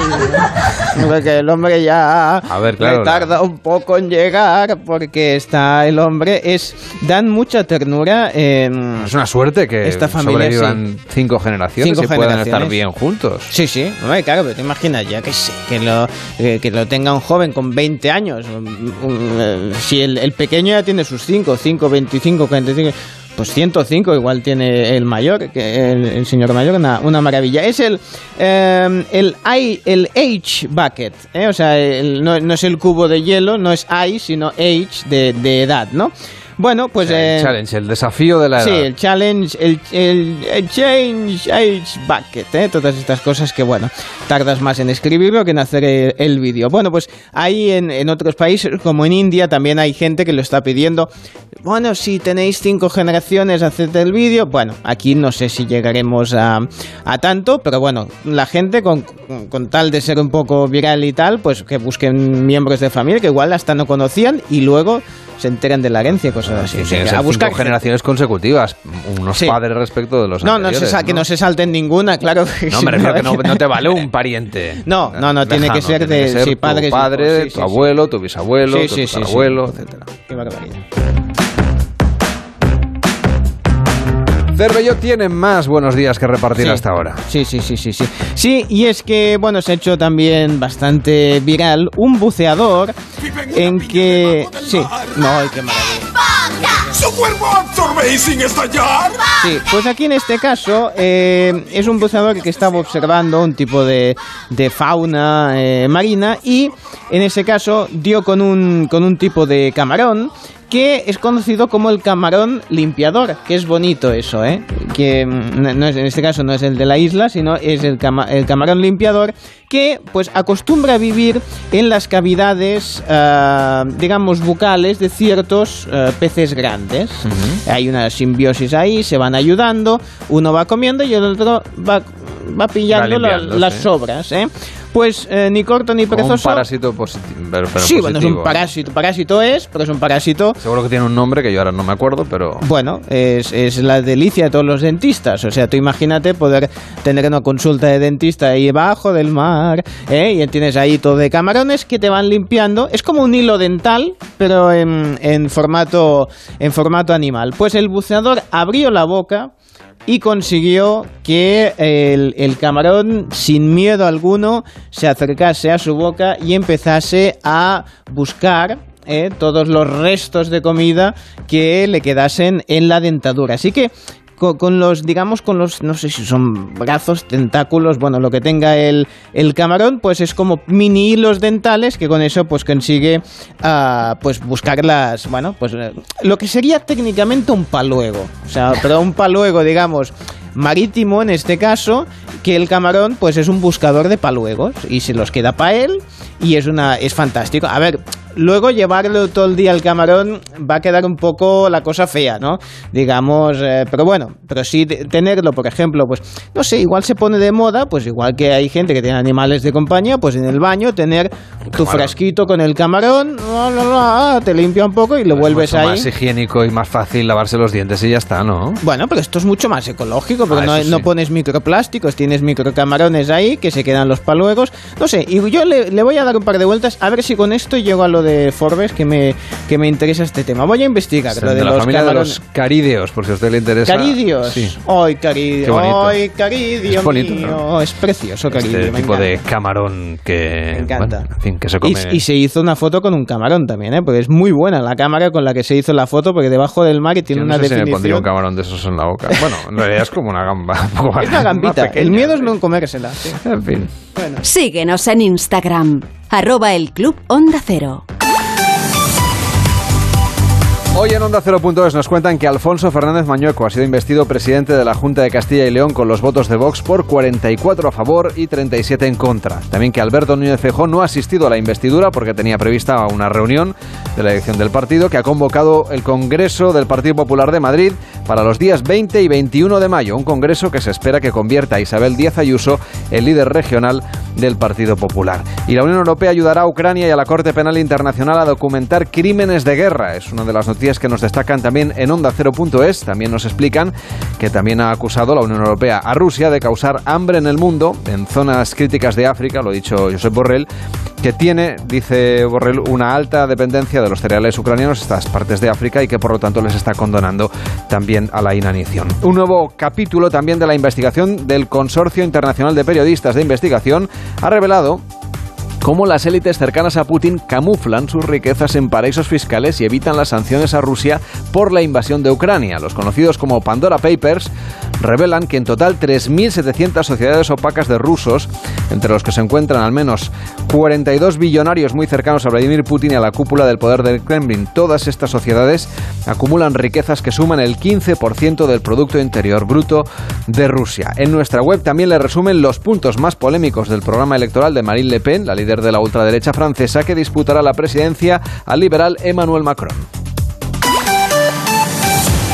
En nuestra web también nos cuentan que en más de uno han entrevistado a un profesor que imparte sus clases con letras de Z. Hemos preguntado a tus alumnos, José. Ah, sí. Sí, tienen miedo. ¿Tienen miedo?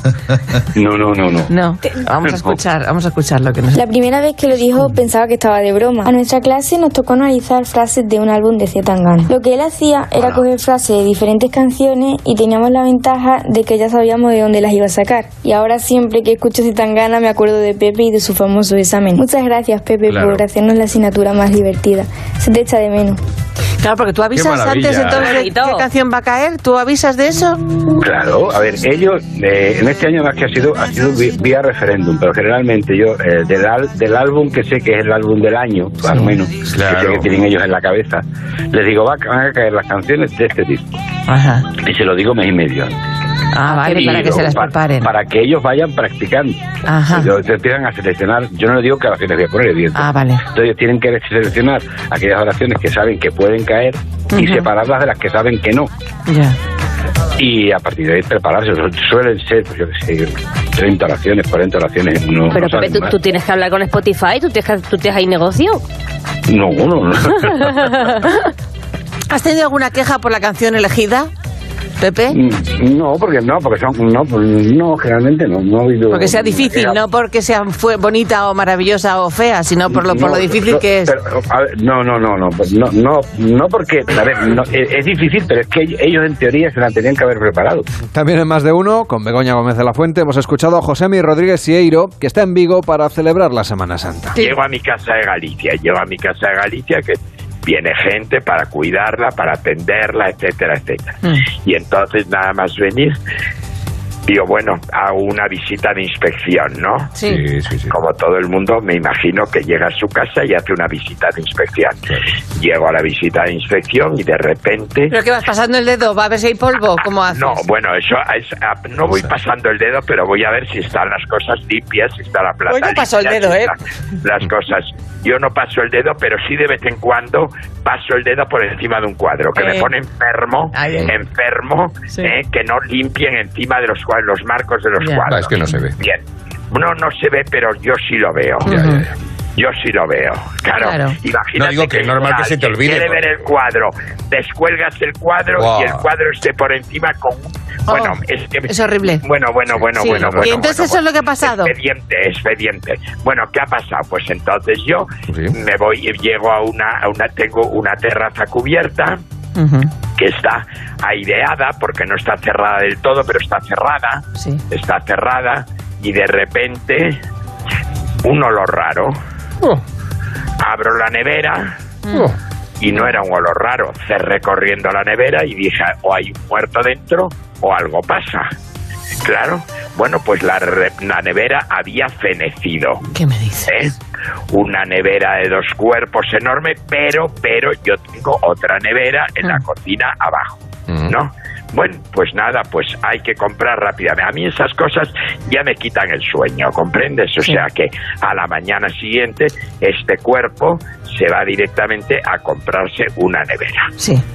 Va a comprar la nevera, entonces va a unos grandes almacenes y en los grandes almacenes me dicen que hasta después de Semana Santa no me puede entrar la nevera.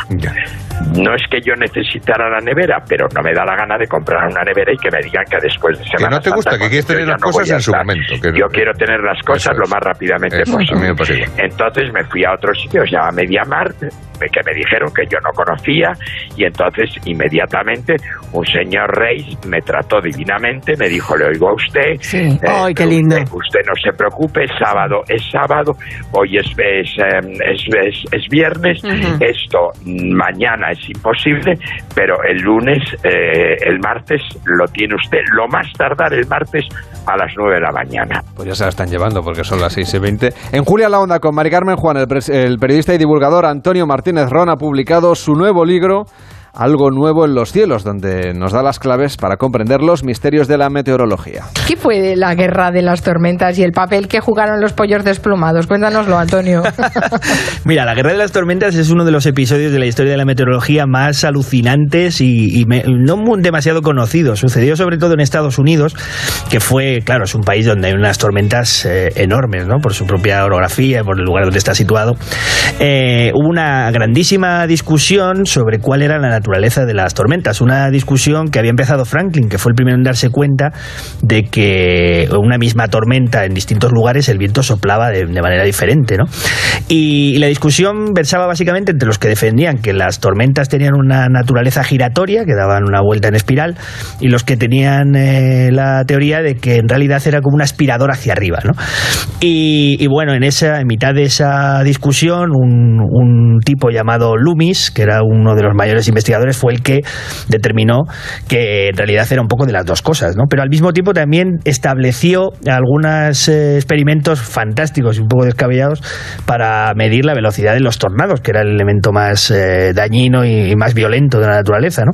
¿Y cómo mides la fuerza de un tornado? Pues a él se le ocurrió que como había visto que eh, relatos de que cuando los tornados más potentes pasaban por una localidad desplumaba a todos los pollos de la ciudad, pues a él no se le ocurre otra cosa que coger pollos eh, con plumas, muertos ya, por fortuna, y meterlos dentro de un cañón, disparar el cañón y ver ah, con qué potencia, cuando disparaba el cañón, se quedaban sin ninguna pluma. Y eso equivaldría a la energía que tenía el tornado cuando pasaban por tal sitio con su máxima velocidad. Puede escuchar la entrevista completa en onda y por supuesto en nuestra aplicación siempre que usted quiera. Incluso si tiene un, un altavoz inteligente. Bien. Hola, sí. señor Vidente. Sí, hay, hay- Yo ya esperaba, tengo aquí los oyentes con el enjuague bucal puesto. Así ya pueden Están, escupir. están esperando. Ya pueden señal. escupir. Sí, les damos la señal, pueden ya dejar de enjuagar, pueden escupir y ya verán que de golpe, cuando inspiren aire, de golpe van a notar una frescor, un mentol, van a notar... respirar ya tranquilamente. Claro, una hora después, esto es mano de santo, ¿eh? porque que es una maravilla este sistema. tiene agujeras en las carrilleras de tanto aguantar. Bueno, pues mañana lo volveremos a hacer. No hace falta. Ah, no, lo digo porque si quieren tener una buena... Eh, ahora cuando se quiten la mascarilla, pues la gente les va a agradecer, va a aplaudir por la calle, eso va a ser una cosa fantástica. Oiga, ¿tenemos alguna predicción para los partidos de esta noche? Que Hombre, por supuesto, lo vamos a tirar las cartas. Vamos a empezar. Eh, Villarreal, ¿cómo te va a ir? ¿Te va a ir bien o te va a ir mal? Bueno, vamos a ver, Villarreal. Pues me sale que la cosa va a estar muy empatada, ¿eh? Posiblemente esto se tenga que decidir en la prórroga o incluso los penaltis, ¿eh? La cosa está muy igualada, ¿eh? O sea que puede ser que terminen 1-0 como el partido de ida y tengan que ir a, a- a las penas máximas, ¿eh? Bien, vamos a ver, Real de Madrid, A ver. que juega contra el Chelsea. Chelsea.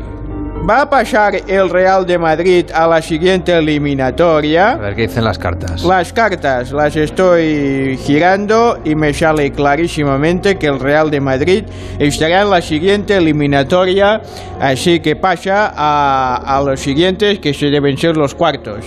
¿eh? Y luego viene el carrillón y todas esas cosas. ¿Cuartos o semifinal? No, la semifinal ya. Semifinal ya. Semifinal ya. Bueno, pues si son los cuartos, después del carrillón ya vienen Está las como, uvas. está, está como el 31 de diciembre. Sí, exactamente, las uvas. Así que...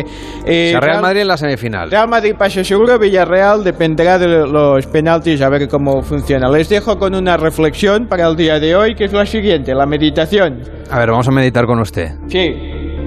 La negación de lo que ocurre ¿Mm? frena el proceso de autodescubrimiento. Participa en el Club de las 5. 676 760908. 676 760908. Ya saben que cada día les contamos una novedad cultural que llega, por ejemplo, a las librerías, o novedades discográficas, o nuevas series, o nuevos documentales. Pues bien, hoy se estrena en Movistar Fest el documental La nevera de Inverfest. Sí, y es que mm, el Festival de Invierno celebra su octava edición, 140 shows de conciertos, ah, veladas poéticas y en la nevera de Inverfest pues vamos a conocer a 10 de esos artistas, por ejemplo León Benavente en este primer capítulo, fue el Fandango, Shinova, Alice Wonder y una lista de 10 que han sido seleccionados que son serán los invitados de este programa en que los conoceremos más en extensión. Y ya en la televisión convencional, en la televisión que podemos ver en abierto, en directo, siempre que queramos, repasamos lo más destacado de lo que ha visto David Cervelló. Sí, y de lo que siguen haciendo, porque en Semana Santa pues tenemos bajas, tenemos programas que no se emiten o son, o son repeticiones. Por suerte, más vale tarde, sí que siguen al pie del cañón. Se hacen turnos. Ayer, por ejemplo, estaba Cristina Pardo y eh, preguntaban al profesor eh, Ignacio Jurado por qué Francia ha votado a Le Pen. Bueno, yo creo que es una conjunción de cosas. Por un lado, que estamos hablando de unas elecciones presidenciales, que siempre hace más atractivo los discursos, vamos a llamarlos populistas.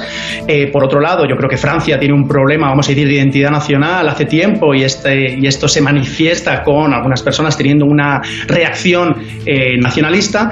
Y luego lo que está consiguiendo Le Pen muy acertadamente para ella es eh, recoger voto de personas se sienten un poco abandonadas por el sistema, eh, ya sea gente que un poco rechaza los partidos políticos tradicionales, pero también que un poco rechaza el modelo económico que eh, genera mucha aglomeración de la economía, por ejemplo en París, eh, y que siente que el sistema económico directamente lo- los ignora. Es decir, ayer Le Pen más municipios que Macron, lo que pasa es que Macron gana en París y gana en las ciudades más grandes junto con Mélenchon, pero eh, todo lo que es, digamos, zonas no, no, no es que no sean urbanas, sino las ciudades que no son más grandes, ahí Le Pen claramente consigue conectar con un electorado que siente que está un poco abandonado.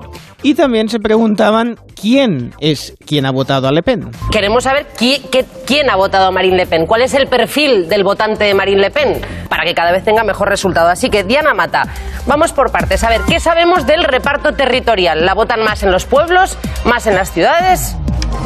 Si miramos el mapa, Cristina, a grandes rasgos podríamos decir que los departamentos del oeste y del centro son para Emmanuel Macron y el resto para Marine Le Pen.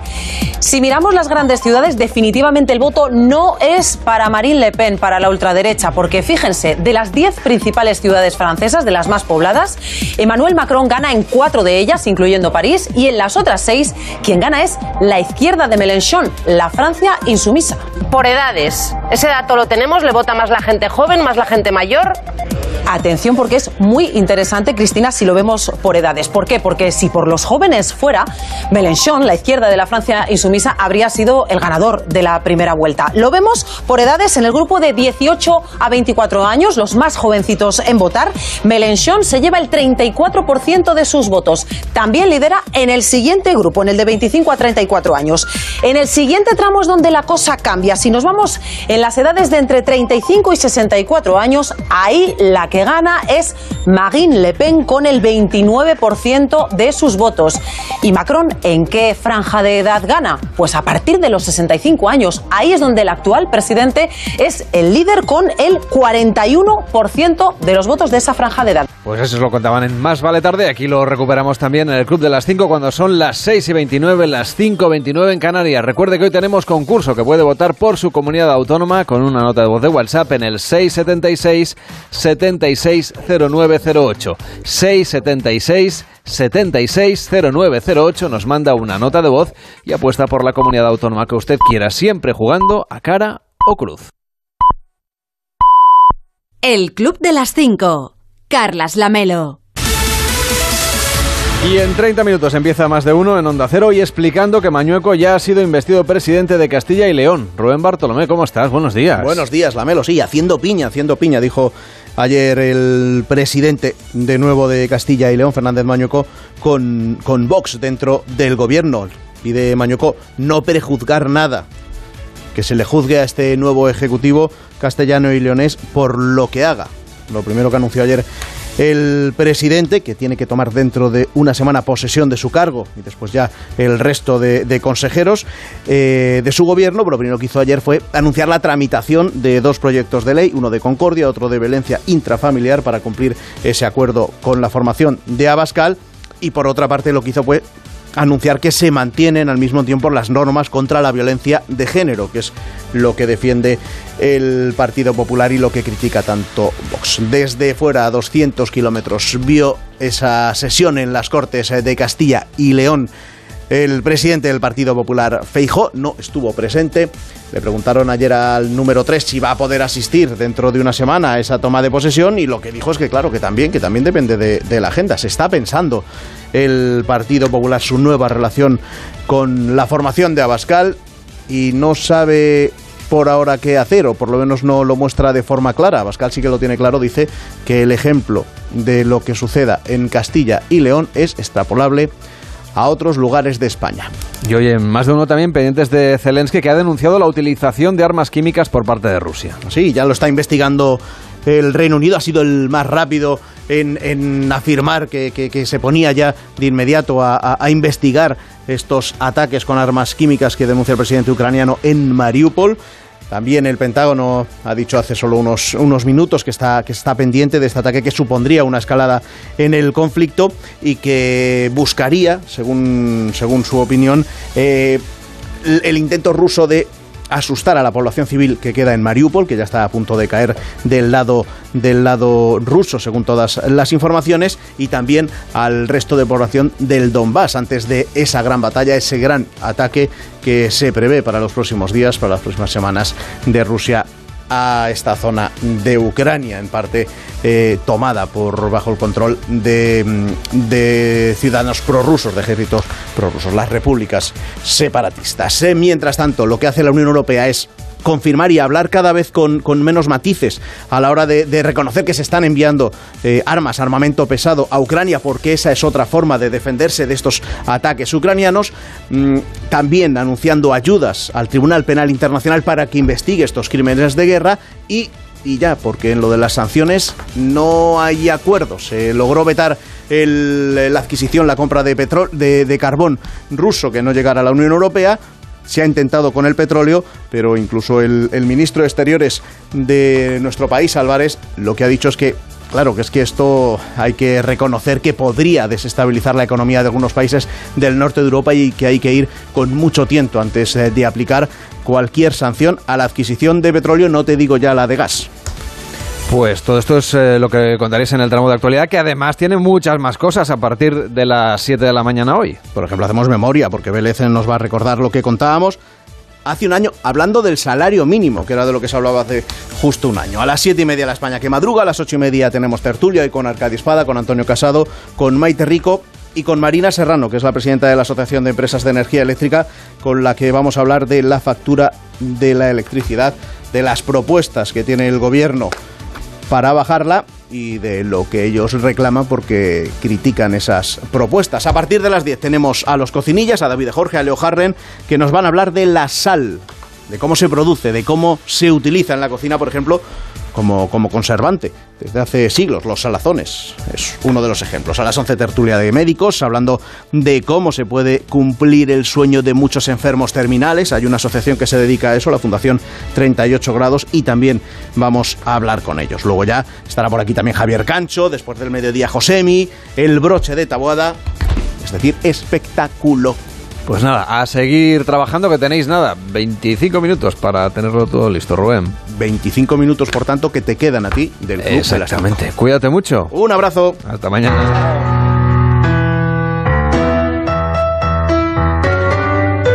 El Club de las 5. Carlas Lamelo.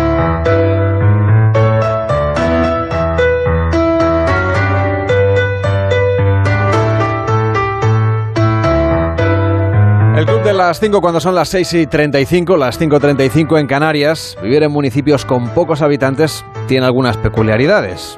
Al ser menos, pues claro, todo el mundo se conoce y como todo el mundo se conoce, lo que hace cada cual en la intimidad, pues es menos íntimo. Son ecosistemas complejos para quienes, por ejemplo, se salen de la ortodoxia en cualquier orden, porque se convierten en el centro de atención, en el centro del murmullo, por eso, por ejemplo, ser homosexual en un pueblo es mucho más difícil que en una gran ciudad donde el anonimato se convierte en aliado de la libertad.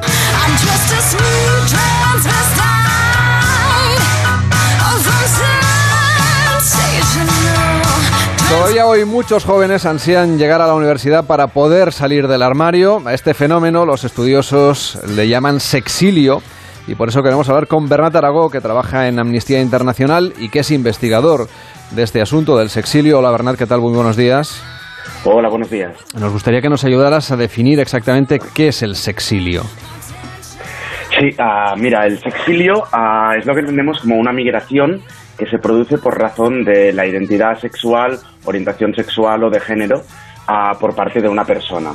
Generalmente podemos distinguir entre dos grandes tipos de sexilio. Por un lado encontramos lo que conocemos como el sexilio internacional, ¿no? esta migración que se produce entre países, ah, normalmente entre el norte y el sur global, ah, por razón pues que en el país de origen a ser homosexual o las realidades LGTB están prohibidas o perseguidas. Y en segundo lugar también encontramos el sexilio que, seguramente, que es en, en el caso que yo he tratado más, digamos, que es el exilio que se produce entre, entre el, mundo rural y el mundo urbano. Que es ahí sobre, sobre ese tema sobre el que queríamos hablar especialmente, porque mm, eh, hay muchas personas que, que nacen en, en, entornos, bueno, en municipios pequeños, donde todo el mundo se conoce, donde todo el mundo habla de, de todo tipo de cosas, obviamente, de las intimidades de cada cual, pero claro, cuando cuando alguien pertenece al colectivo LGTBI plus, pues seguramente em, con más ímpetu, ¿no? Y muchas de estas personas se ven obligadas a, marcharse a la ciudad motivadas por el deseo de vivir simplemente pues, su sexualidad con libertad, ¿no? Correcto. Sí, de hecho, claro, hay, que tener en cuenta que las migraciones generalmente no se producen por una sola razón, sino que son fenómenos, ah, como decimos, que son multifactoriales, ¿no? Hay varias, varios elementos que se entrecruzan y que pueden causar una, una, una, migración. Y también hay que entender que el sexilio, ah, en, consecuencia, se engloba en el contexto de, un éxodo rural que ya conocemos, ¿no? De fenómenos que, que conocemos como por ejemplo el de la España vaciada, ¿no? Ah, pues ah, se produce el sexilio siempre en este, en este contexto y hay que entender el sexilio como una parte más de este éxodo rural ah, más general que, encontramos.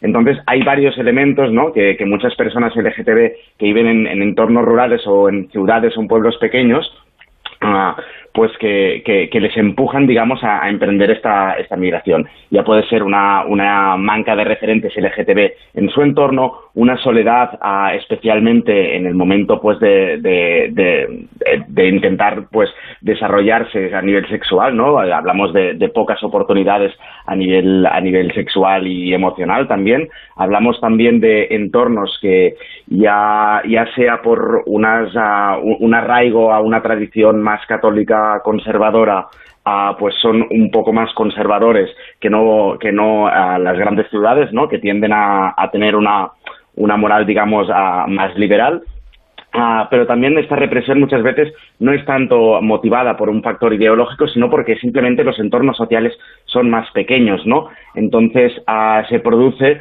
uh, esa dicotomía entre, entre pueblo y ciudad, donde en, un, en, en el primer lugar a los entornos sociales son pequeños, todo el mundo se conoce, ¿no? Este, um, se produce este, este fenómeno uh, que, muchas veces uh, se ha parodiado, ¿no? En el pueblo, ¿no? De que todos son familia, de que todo el mundo uh, se conoce y, se, y te cruzas por la calle y tienes que saludar a todo el mundo, mientras que en la ciudad Uh, sí que existe este anonimato que muchas veces es lo que terminan buscando muchas personas LGTB. Pero, sin embargo, como he dicho antes, son varios los elementos que se entrecruzan uh, y que acaban conformando esta, esta, esta migración.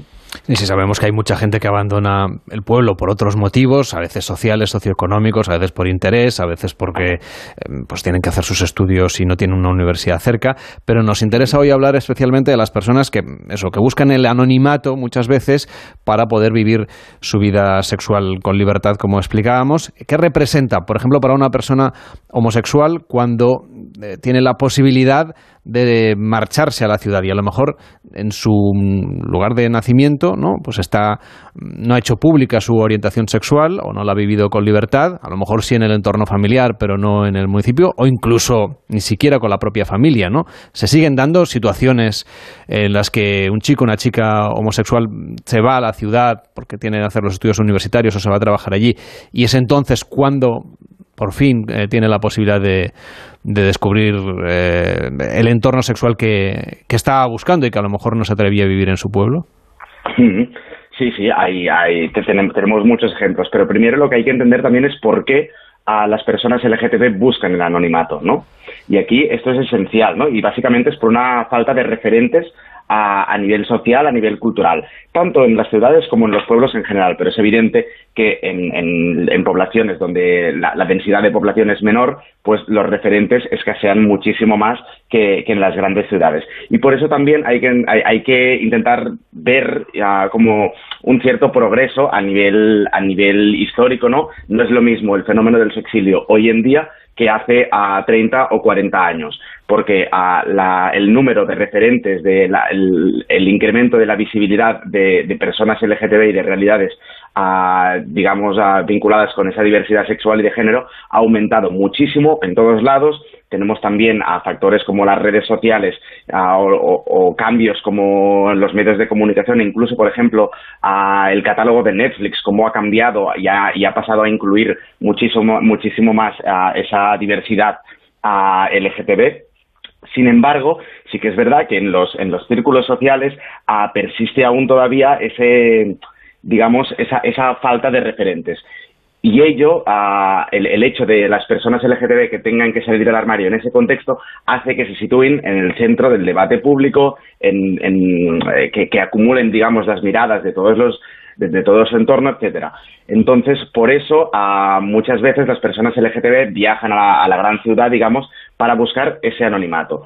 Pero no es solo ese anonimato, sino que también se trata, como he comentado antes, de uh, esa, um, esa falta incluso de, de, de, de lugares de, encuentro, ¿no? de posibilidades de conocer, uh, de, experimentar su, sexualidad y, y, sus emociones en, en sus poblaciones de origen. ¿no? Y aquí encontramos, digamos, uh, el otro polo, ¿no? digamos que hay unos elementos que empujan a las personas a marcharse de sus poblaciones, ¿no? Pues esta falta de anonimato, esta, esta falta de oportunidades de, encuentro, mientras que encontramos que en la ciudad también ah, hay factores que ah, se, comportan como polos de atracción de, personas LGTB. Y aquí hablamos precisamente de, esta, estas grandes infraestructuras del ocio, de grandes puntos de encuentro, de, especialmente del ocio rosa, ¿no? Pero también eh, encontramos como ah, las ciudades son el centro también de las principales asociaciones, movimientos sociales, donde se encuentra establecida la, la comunidad LGTB, donde hay más visibilidad, donde hay más reconocimiento, etcétera, ¿no? ¿Qué representa para ellos, por ejemplo, cuando llegan a la ciudad y pueden, de alguna manera, pues eh, cambiar el estilo de vida ¿no? y hacerse visibles en su condición sexual? Claro, es, es, es, curioso porque mientras en, la, en, en, el, en, sus poblaciones de origen ah, lo que echan de menos es un anonimato, llegan a la ciudad donde tienen ese anonimato y pasan completamente desapercibidos y entonces seguramente se sienten más libres como para perder ese, ese anonimato. ¿no? Al fin y al cabo, la, la, la búsqueda del anonimato no es más que un mecanismo de supervivencia en un entorno que o es hostil o bien es hostil o ah, se percibe como hostil, ¿no? Porque luego también veremos que mm, la ciudad no es tan hostil o, o, el, disculpa, el, pueblo o las poblaciones más pequeñas no son realmente tan hostiles o no son más hostiles que la ciudad. Sin embargo, en la ciudad sí existen unas redes y una visibilidad y un reconocimiento mucho mayor que, en sus poblaciones de origen. Pero el anonimato lo que aporta es una sensación de seguridad, de nadie me va a juzgar, nadie me va a mirar por la calle, nadie mm, lo que haga yo no le, no le va a importar a nadie, ni se va a enterar a mi, mi familia, ni mis entornos, ni nadie le importa lo que haga yo, ¿no? Y no, no voy a ser juzgado para vivir mi sexualidad ah, con libertad. Que eso es el miedo y el temor que muchas veces las personas sufren en sus poblaciones de origen. Que en muchos casos no está, no está del todo justificado, porque se dan casos de personas que deciden vivir en libertad su sexualidad en, un núcleo más pequeño y que lo pueden hacer y al final el, digamos, el comportamiento social y la aceptación social es mucho mejor de lo que a lo mejor tenía previsto esa persona, ¿no? A veces también es un cierto prejuicio que hay sobre las comunidades más pequeñas. Correcto, de hecho aquí, ah, claro, primero hay que entender también que la dicotomía entre lo rural y lo urbano hoy en día es una frontera muy difusa y que realmente no puedes hacer una frontera entre lo que es urbano y lo que es rural. Incluso el mundo rural, entre comillas, es, mm, está urbanizado o está súper urbanizado y, el tipo de vida que puedes tener en un entorno rural también puede semejarse muchísimo al de las ciudades. En segundo lugar, existe, como, como bien has dicho, unos prejuicios enormes hacia, hacia los pueblos pequeños, hacia hacia a la gente de provincias, digamos, ¿no? y que muchas veces es más un estereotipo que no una realidad, ¿no? Y por eso también creo que es muy importante entender que el fenómeno del sexilio ha evolucionado a lo largo de los años y mientras que hace unos años el sexilio se producía principalmente por represión, digamos, por, por una sensación de represión hacia la libertad sexual y, provocada pues por una visión ah, más conservadora de la sexualidad, Hoy en día el sexilio ya no se produce en esos términos eh, la, gran mayoría de veces, puede siempre, siempre puede haber casos, pero no se produce en, en gran parte por esas razones, sino que más, ah, es más habitual hoy en día que se produzca por un movimiento contrario, digamos que es el, el, movimiento de atracción de las grandes ciudades, ¿no? Ah, y aquí entra en especial a todo lo que conocemos muchas veces como el, capitalismo rosa o la homonorma, ¿no? vemos como estas industrias del ocio rosa, de las grandes discotecas, estos barrios que las grandes ciudades como Madrid y Barcelona, por ejemplo, encontramos en Madrid Chueca, en Barcelona el Gay Champla, promocionan un modelo único de vivir la, sexualidad dentro de la, de la, diversidad, dentro de la disidencia sexual y de género, ¿no? Se, se expande un modelo de ser gay significa comportarse así, a ser lesbiana significa comportarse así, y vemos que muchas veces este modelo que se promociona y que es el principal modelo que se ve en los medios de comunicación, que se ve en las películas de Netflix, que se ve a través de las redes sociales, ah, es un modelo de, sexualidad que solo puede verse ah, satisfecho dentro de las grandes ciudades. ¿no? Es un modelo que ah, promueve un entorno social y unas experiencias vitales, un tipo de relaciones tanto sexuales como relaciones sociales, que solo pueden producirse en un entorno de una gran ciudad, en una gran comunidad, etcétera. Entonces, vemos que hay en el imaginario colectivo de muchas personas LGTB que los únicos referentes que han tenido son a través de las redes sociales y a través de los medios de comunicación y a través de las películas y de las series de Netflix, vemos como los únicos referentes y el único modelo de sexualidad solo es compatible en las grandes ciudades. Y es por eso que muchas veces el sexilio ya no se produce tanto entre mm, lo rural y lo urbano, sino entre pueblos y ciudades pequeñas y grandes urbes como pueden ser Madrid o Barcelona, donde hay unos engranajes de, de esta homonorma y de, esta, de este modelo único de sexualidad muy, muy, muy grandes. Te agradecemos mucho que hayas estado hoy con nosotros y nos hayas explicado en qué consiste este fenómeno del sexilio. Bernat Arago, investigador y activista. Que vaya bien. Buenos días. Muchas gracias. Buenos días. El Club de las Cinco. Onda Cero. Carlas Lamelo. Hoy es 12 de abril, día en que estaremos muy pendientes del precio de la electricidad que se dispara este martes un 45%. Llegaremos a los 237,3 euros el megavatio hora. El coste de la luz cuadriplica el que tenía hace un año y supera en un 15% el que había antes de que empezara la guerra en Ucrania. La hora más cara hoy entre las 9 y las 10 de la noche. Y hoy está previsto que el Consejo de Ministros apruebe el Real Decreto que modifica el sistema de acceso a la función pública docente para los próximos tres años. Esta medida persigue reducir la temporalidad en el sector público educativo. Y los puertos de Algeciras y Tarifa en Cádiz recuperan sus rutas para pasajeros hacia Marruecos, que han estado dos años cerradas provocando pérdidas millonarias a todas las empresas que dan servicio a más de un millón de pasajeros que toman estos barcos solo en la operación Paso del Estrecho, por ejemplo. Y hoy es el Día Mundial de la Aviación y de la Cosmonáutica. Se conmemora el primer viaje espacial tripulado por un hombre. Fue el 12 de abril de 1961. Entonces el cosmonauta soviético Yuri Gagarin, a bordo de la nave espacial Vostok 1, orbitó la Tierra por primera vez. Con este motivo, el presidente de Rusia, Vladimir Putin, y el de Bielorrusia, Alexander Lukashenko, abordan en el cosmódromo ruso de Vostochi, en el lejano oriente, la marcha de la guerra en Ucrania. Allí Putin además se va a reunir con el director general de la Agencia Espacial Rusa. Seguimos repasando en el Club de las 5 lo que hoy va a ser noticia. Manuel Macron en Francia hace campaña en Estrasburgo y en Mulhouse, en las dos ciudades eh, en los que el izquierdista Jean-Luc Mélenchon ganó en la primera vuelta, mientras que su rival por el Elíseo, Marine Le Pen, dedica la jornada a una conferencia de prensa y a entrevistas con los medios de comunicación. La Oficina de Estadísticas Laborales de Estados Unidos publica hoy el índice de precios al consumo del mes de marzo, después de que febrero la inflación se disparase en aquel país hasta el 7,9%, con una enorme subida de los precios de la energía impulsada por la invasión rusa de Ucrania. Y tres meses después del inicio de su trabajo, la comisión independiente que investiga los abusos sexuales contra menores de la Iglesia Católica en Portugal, que está coordinada por un psiquiatra, por Pedro Stretch, presenta hoy en Lisboa sus primeras impresiones. Se lo van a contar a lo largo del día en Onda Cero. Para hoy también se espera la sentencia del Tribunal de Estrasburgo sobre las condenas en Dinamarca contra un médico fundador de una organización en favor del suicidio asistido. En el Club de las 5 nos jugamos España a cara o cruz. ¿Quién se está aquí debajo de la manta?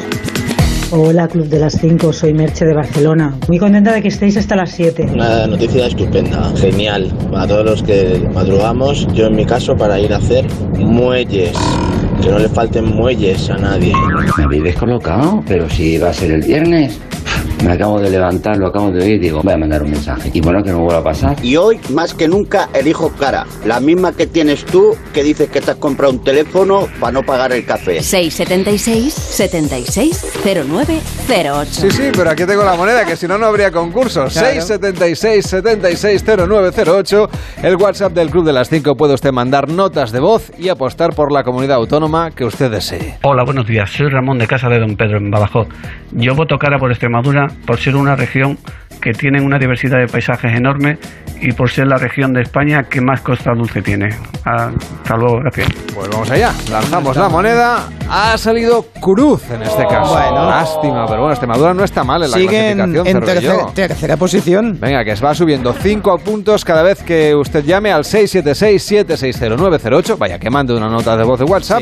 Serán 10 si además acierta lo que salga en la moneda. 676-760-908. Hola, buenos días. Soy Isabel. Voto por Madrid, por supuesto.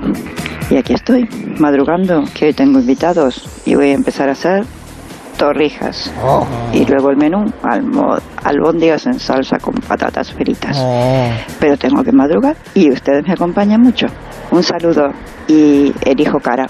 Pues vamos a ver si acierta y si nos invita a una. Y luego le acompañamos con las albóndigas, Sí, sí, sí, sí. venimos, cogemos el ave que llegamos a tiempo. Sí, sí, sí, sí. Ahora mismo ha salido cara. Muy bien, pues Así 10 que puntos. enhorabuena, 10 Sí. puntos para la Comunidad de Madrid y para este oyente que estaba hoy con la cocina. Y las albóndigas con las patatas fritas. Qué hambre me está entrando, por favor, qué alegría. 676-760-908. Buenos días, aquí os llamo desde la comunidad valenciana para darle mi voto a la comunidad valenciana y le pido cara.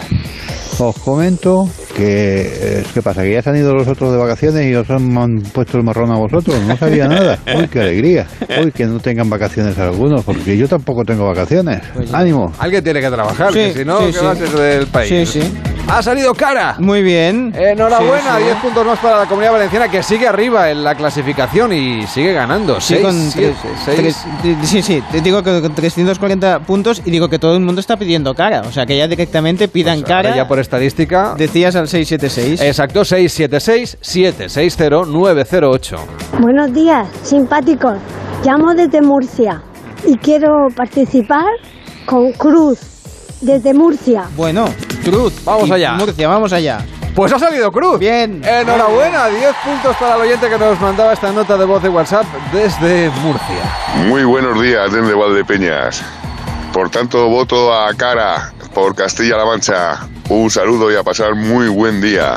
Pues igualmente, feliz día para Valdepeñas, para... Qué repartidito todo, muy bien. Ha salido cara. Bien, sí, sí. Pues Así que a- enhorabuena sí, porque sí, son sí. 10 puntos más para esa comunidad que, por cierto, usted si quiere puede votar por otra, ¿eh? Si se va de veraneo, ay, de veraneo, también, de Sí. veraneo también, pero si se va usted de vacaciones de Semana Santa y dice, pues mira, estoy pasando por Burgos y quiero apostar por, por- por- por esta comunidad o quiero apostar por la comunidad a la que voy de vacaciones o allí donde vivo, 676-760-908. Buenos días, Carlos y David.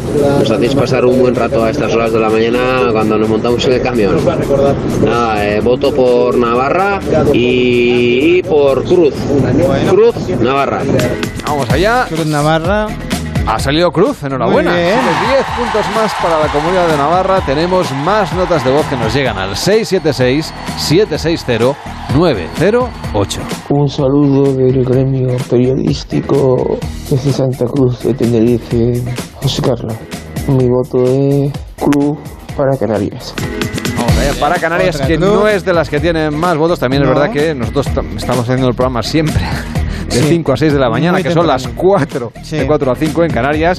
Pero bueno, lanzamos la moneda, ha salido cara en este caso. Bueno, 5 puntos. Así que 5 puntos más para Canarias. ¿Cuántos tiene ahora? Eh, 70 puntos, pero de momento todos variaditos, oye. O sea, ninguna comunidad repetida, así que muy repartido. 676-760-908. Hola, ¿qué tal? Buenos días, camino al curro, pues a ver si rompo la racha de esa moneda, cara, cara, cara, cara, cara. Voy a votar Cruz por Castilla-La Mancha, gracias. Eh, por Castilla-La Mancha. si repetimos. Espera, voy a volver a tirar que esta no vale, que Ah. ha, caído, ha caído de lado. A ver, Vale. lanzamos la moneda, ahora sí. Ha salido cruz. Muy bien. Así que enhorabuena al oyente que por romper la racha, bueno, la- se había roto ya con otro oyente, pero en cualquier caso por romper la racha ha conseguido 10 puntos para Castilla y León. No, Castilla-La Mancha. Castilla-La Mancha. 676-760-908. Me perdonen los oyentes, que tengo muy poca memoria, como un pez. 676-760-908. Vamos, vamos, que se está quedando para atrás. Extremadura. Votamos, votamos Cruz, votamos Cruz. Por Extremadura. Muy bien. Vamos allá con Extremadura, lanzamos la moneda. Ahí ha salido cara. Bueno, que nos lo cantaba y todo el oyente. Bueno, ¿eh? dos puntitos más. Venga, una más y cerramos la ronda. Mañana de nuevo nos volvemos a jugar España cara a cruz aquí en el Club de las 5. Puede mandar notas de voz durante todo el día que mañana las escuchamos. 676-760-908. Lamelo y compañía, un madrileño de ascendencia gallega. Voto por Galicia. Cruz. Y dile al catalán ese que tienes que siga así, es muy majo. Un abrazo de un insomne. Adiós. Imagino que se refiere a mí. es el catalán. Muy Lanzamos bien. la moneda. 6, yo es que soy gallego en realidad. 676-760-908. Lanzamos la moneda. Ha salido cruz. Bien, Así muy que bien. enhorabuena para Galicia, que se lleva 10 puntitos. ¿Cuántos tiene Galicia? 125. Pues 125. 676-760-908. Mañana volvemos a sacar la moneda. Tengo que, tengo que intentar no gastármela. No, no, no. Que solo tengo esta. Cuídala, La cuídala. voy a que- cuidar, estoy de penitencia total porque es Semana Santa en definitiva y oye, hay que ahorrar. Sí. Ya luego el Viernes Santo mm, ya me la gastaré en algo. No, guárdala, ya. eh, Ya está el lunes de Pascua. Sí, sí, sin nos dura. Ah, el domingo, que es domingo de resurrección. La Ah, eso. Igual se convierte en dos euros, entonces. Bueno, bien. no creo que el milagro llegue a esta moneda.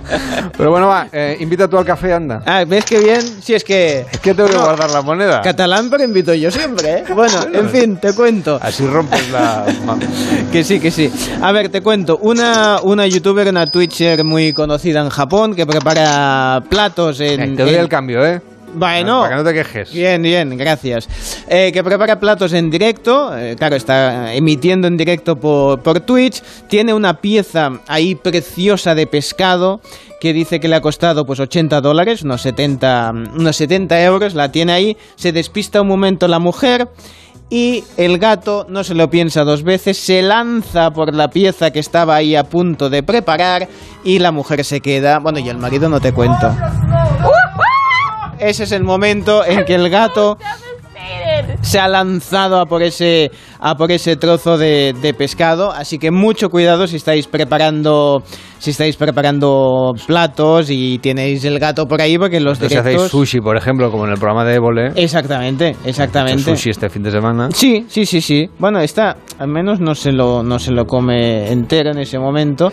Ahora está mirando a ver cómo se llamaba ese trozo de pescado. Mm, Blanquillo japonés. Le, se le llama aquí a, ese- a esa pieza. ¿eh? Es pequeñita, pero 80, 80 euros, la de cafés, que Ay, puedes pagar. me guardo yo el euro para comprarme Claro, un blanquillo. Con Me- 80 Me, faltan 79. tienes un blanquillo. ¿Y gato, gato tienes? No. El gato ya lo irá a buscar una protectora. En fin, eh, ya saben que esto es el Club de las 5, que volvemos mañana, cuando sean las 5 las 4 en Canarias. Ahora llega más de uno aquí en Onda Cero.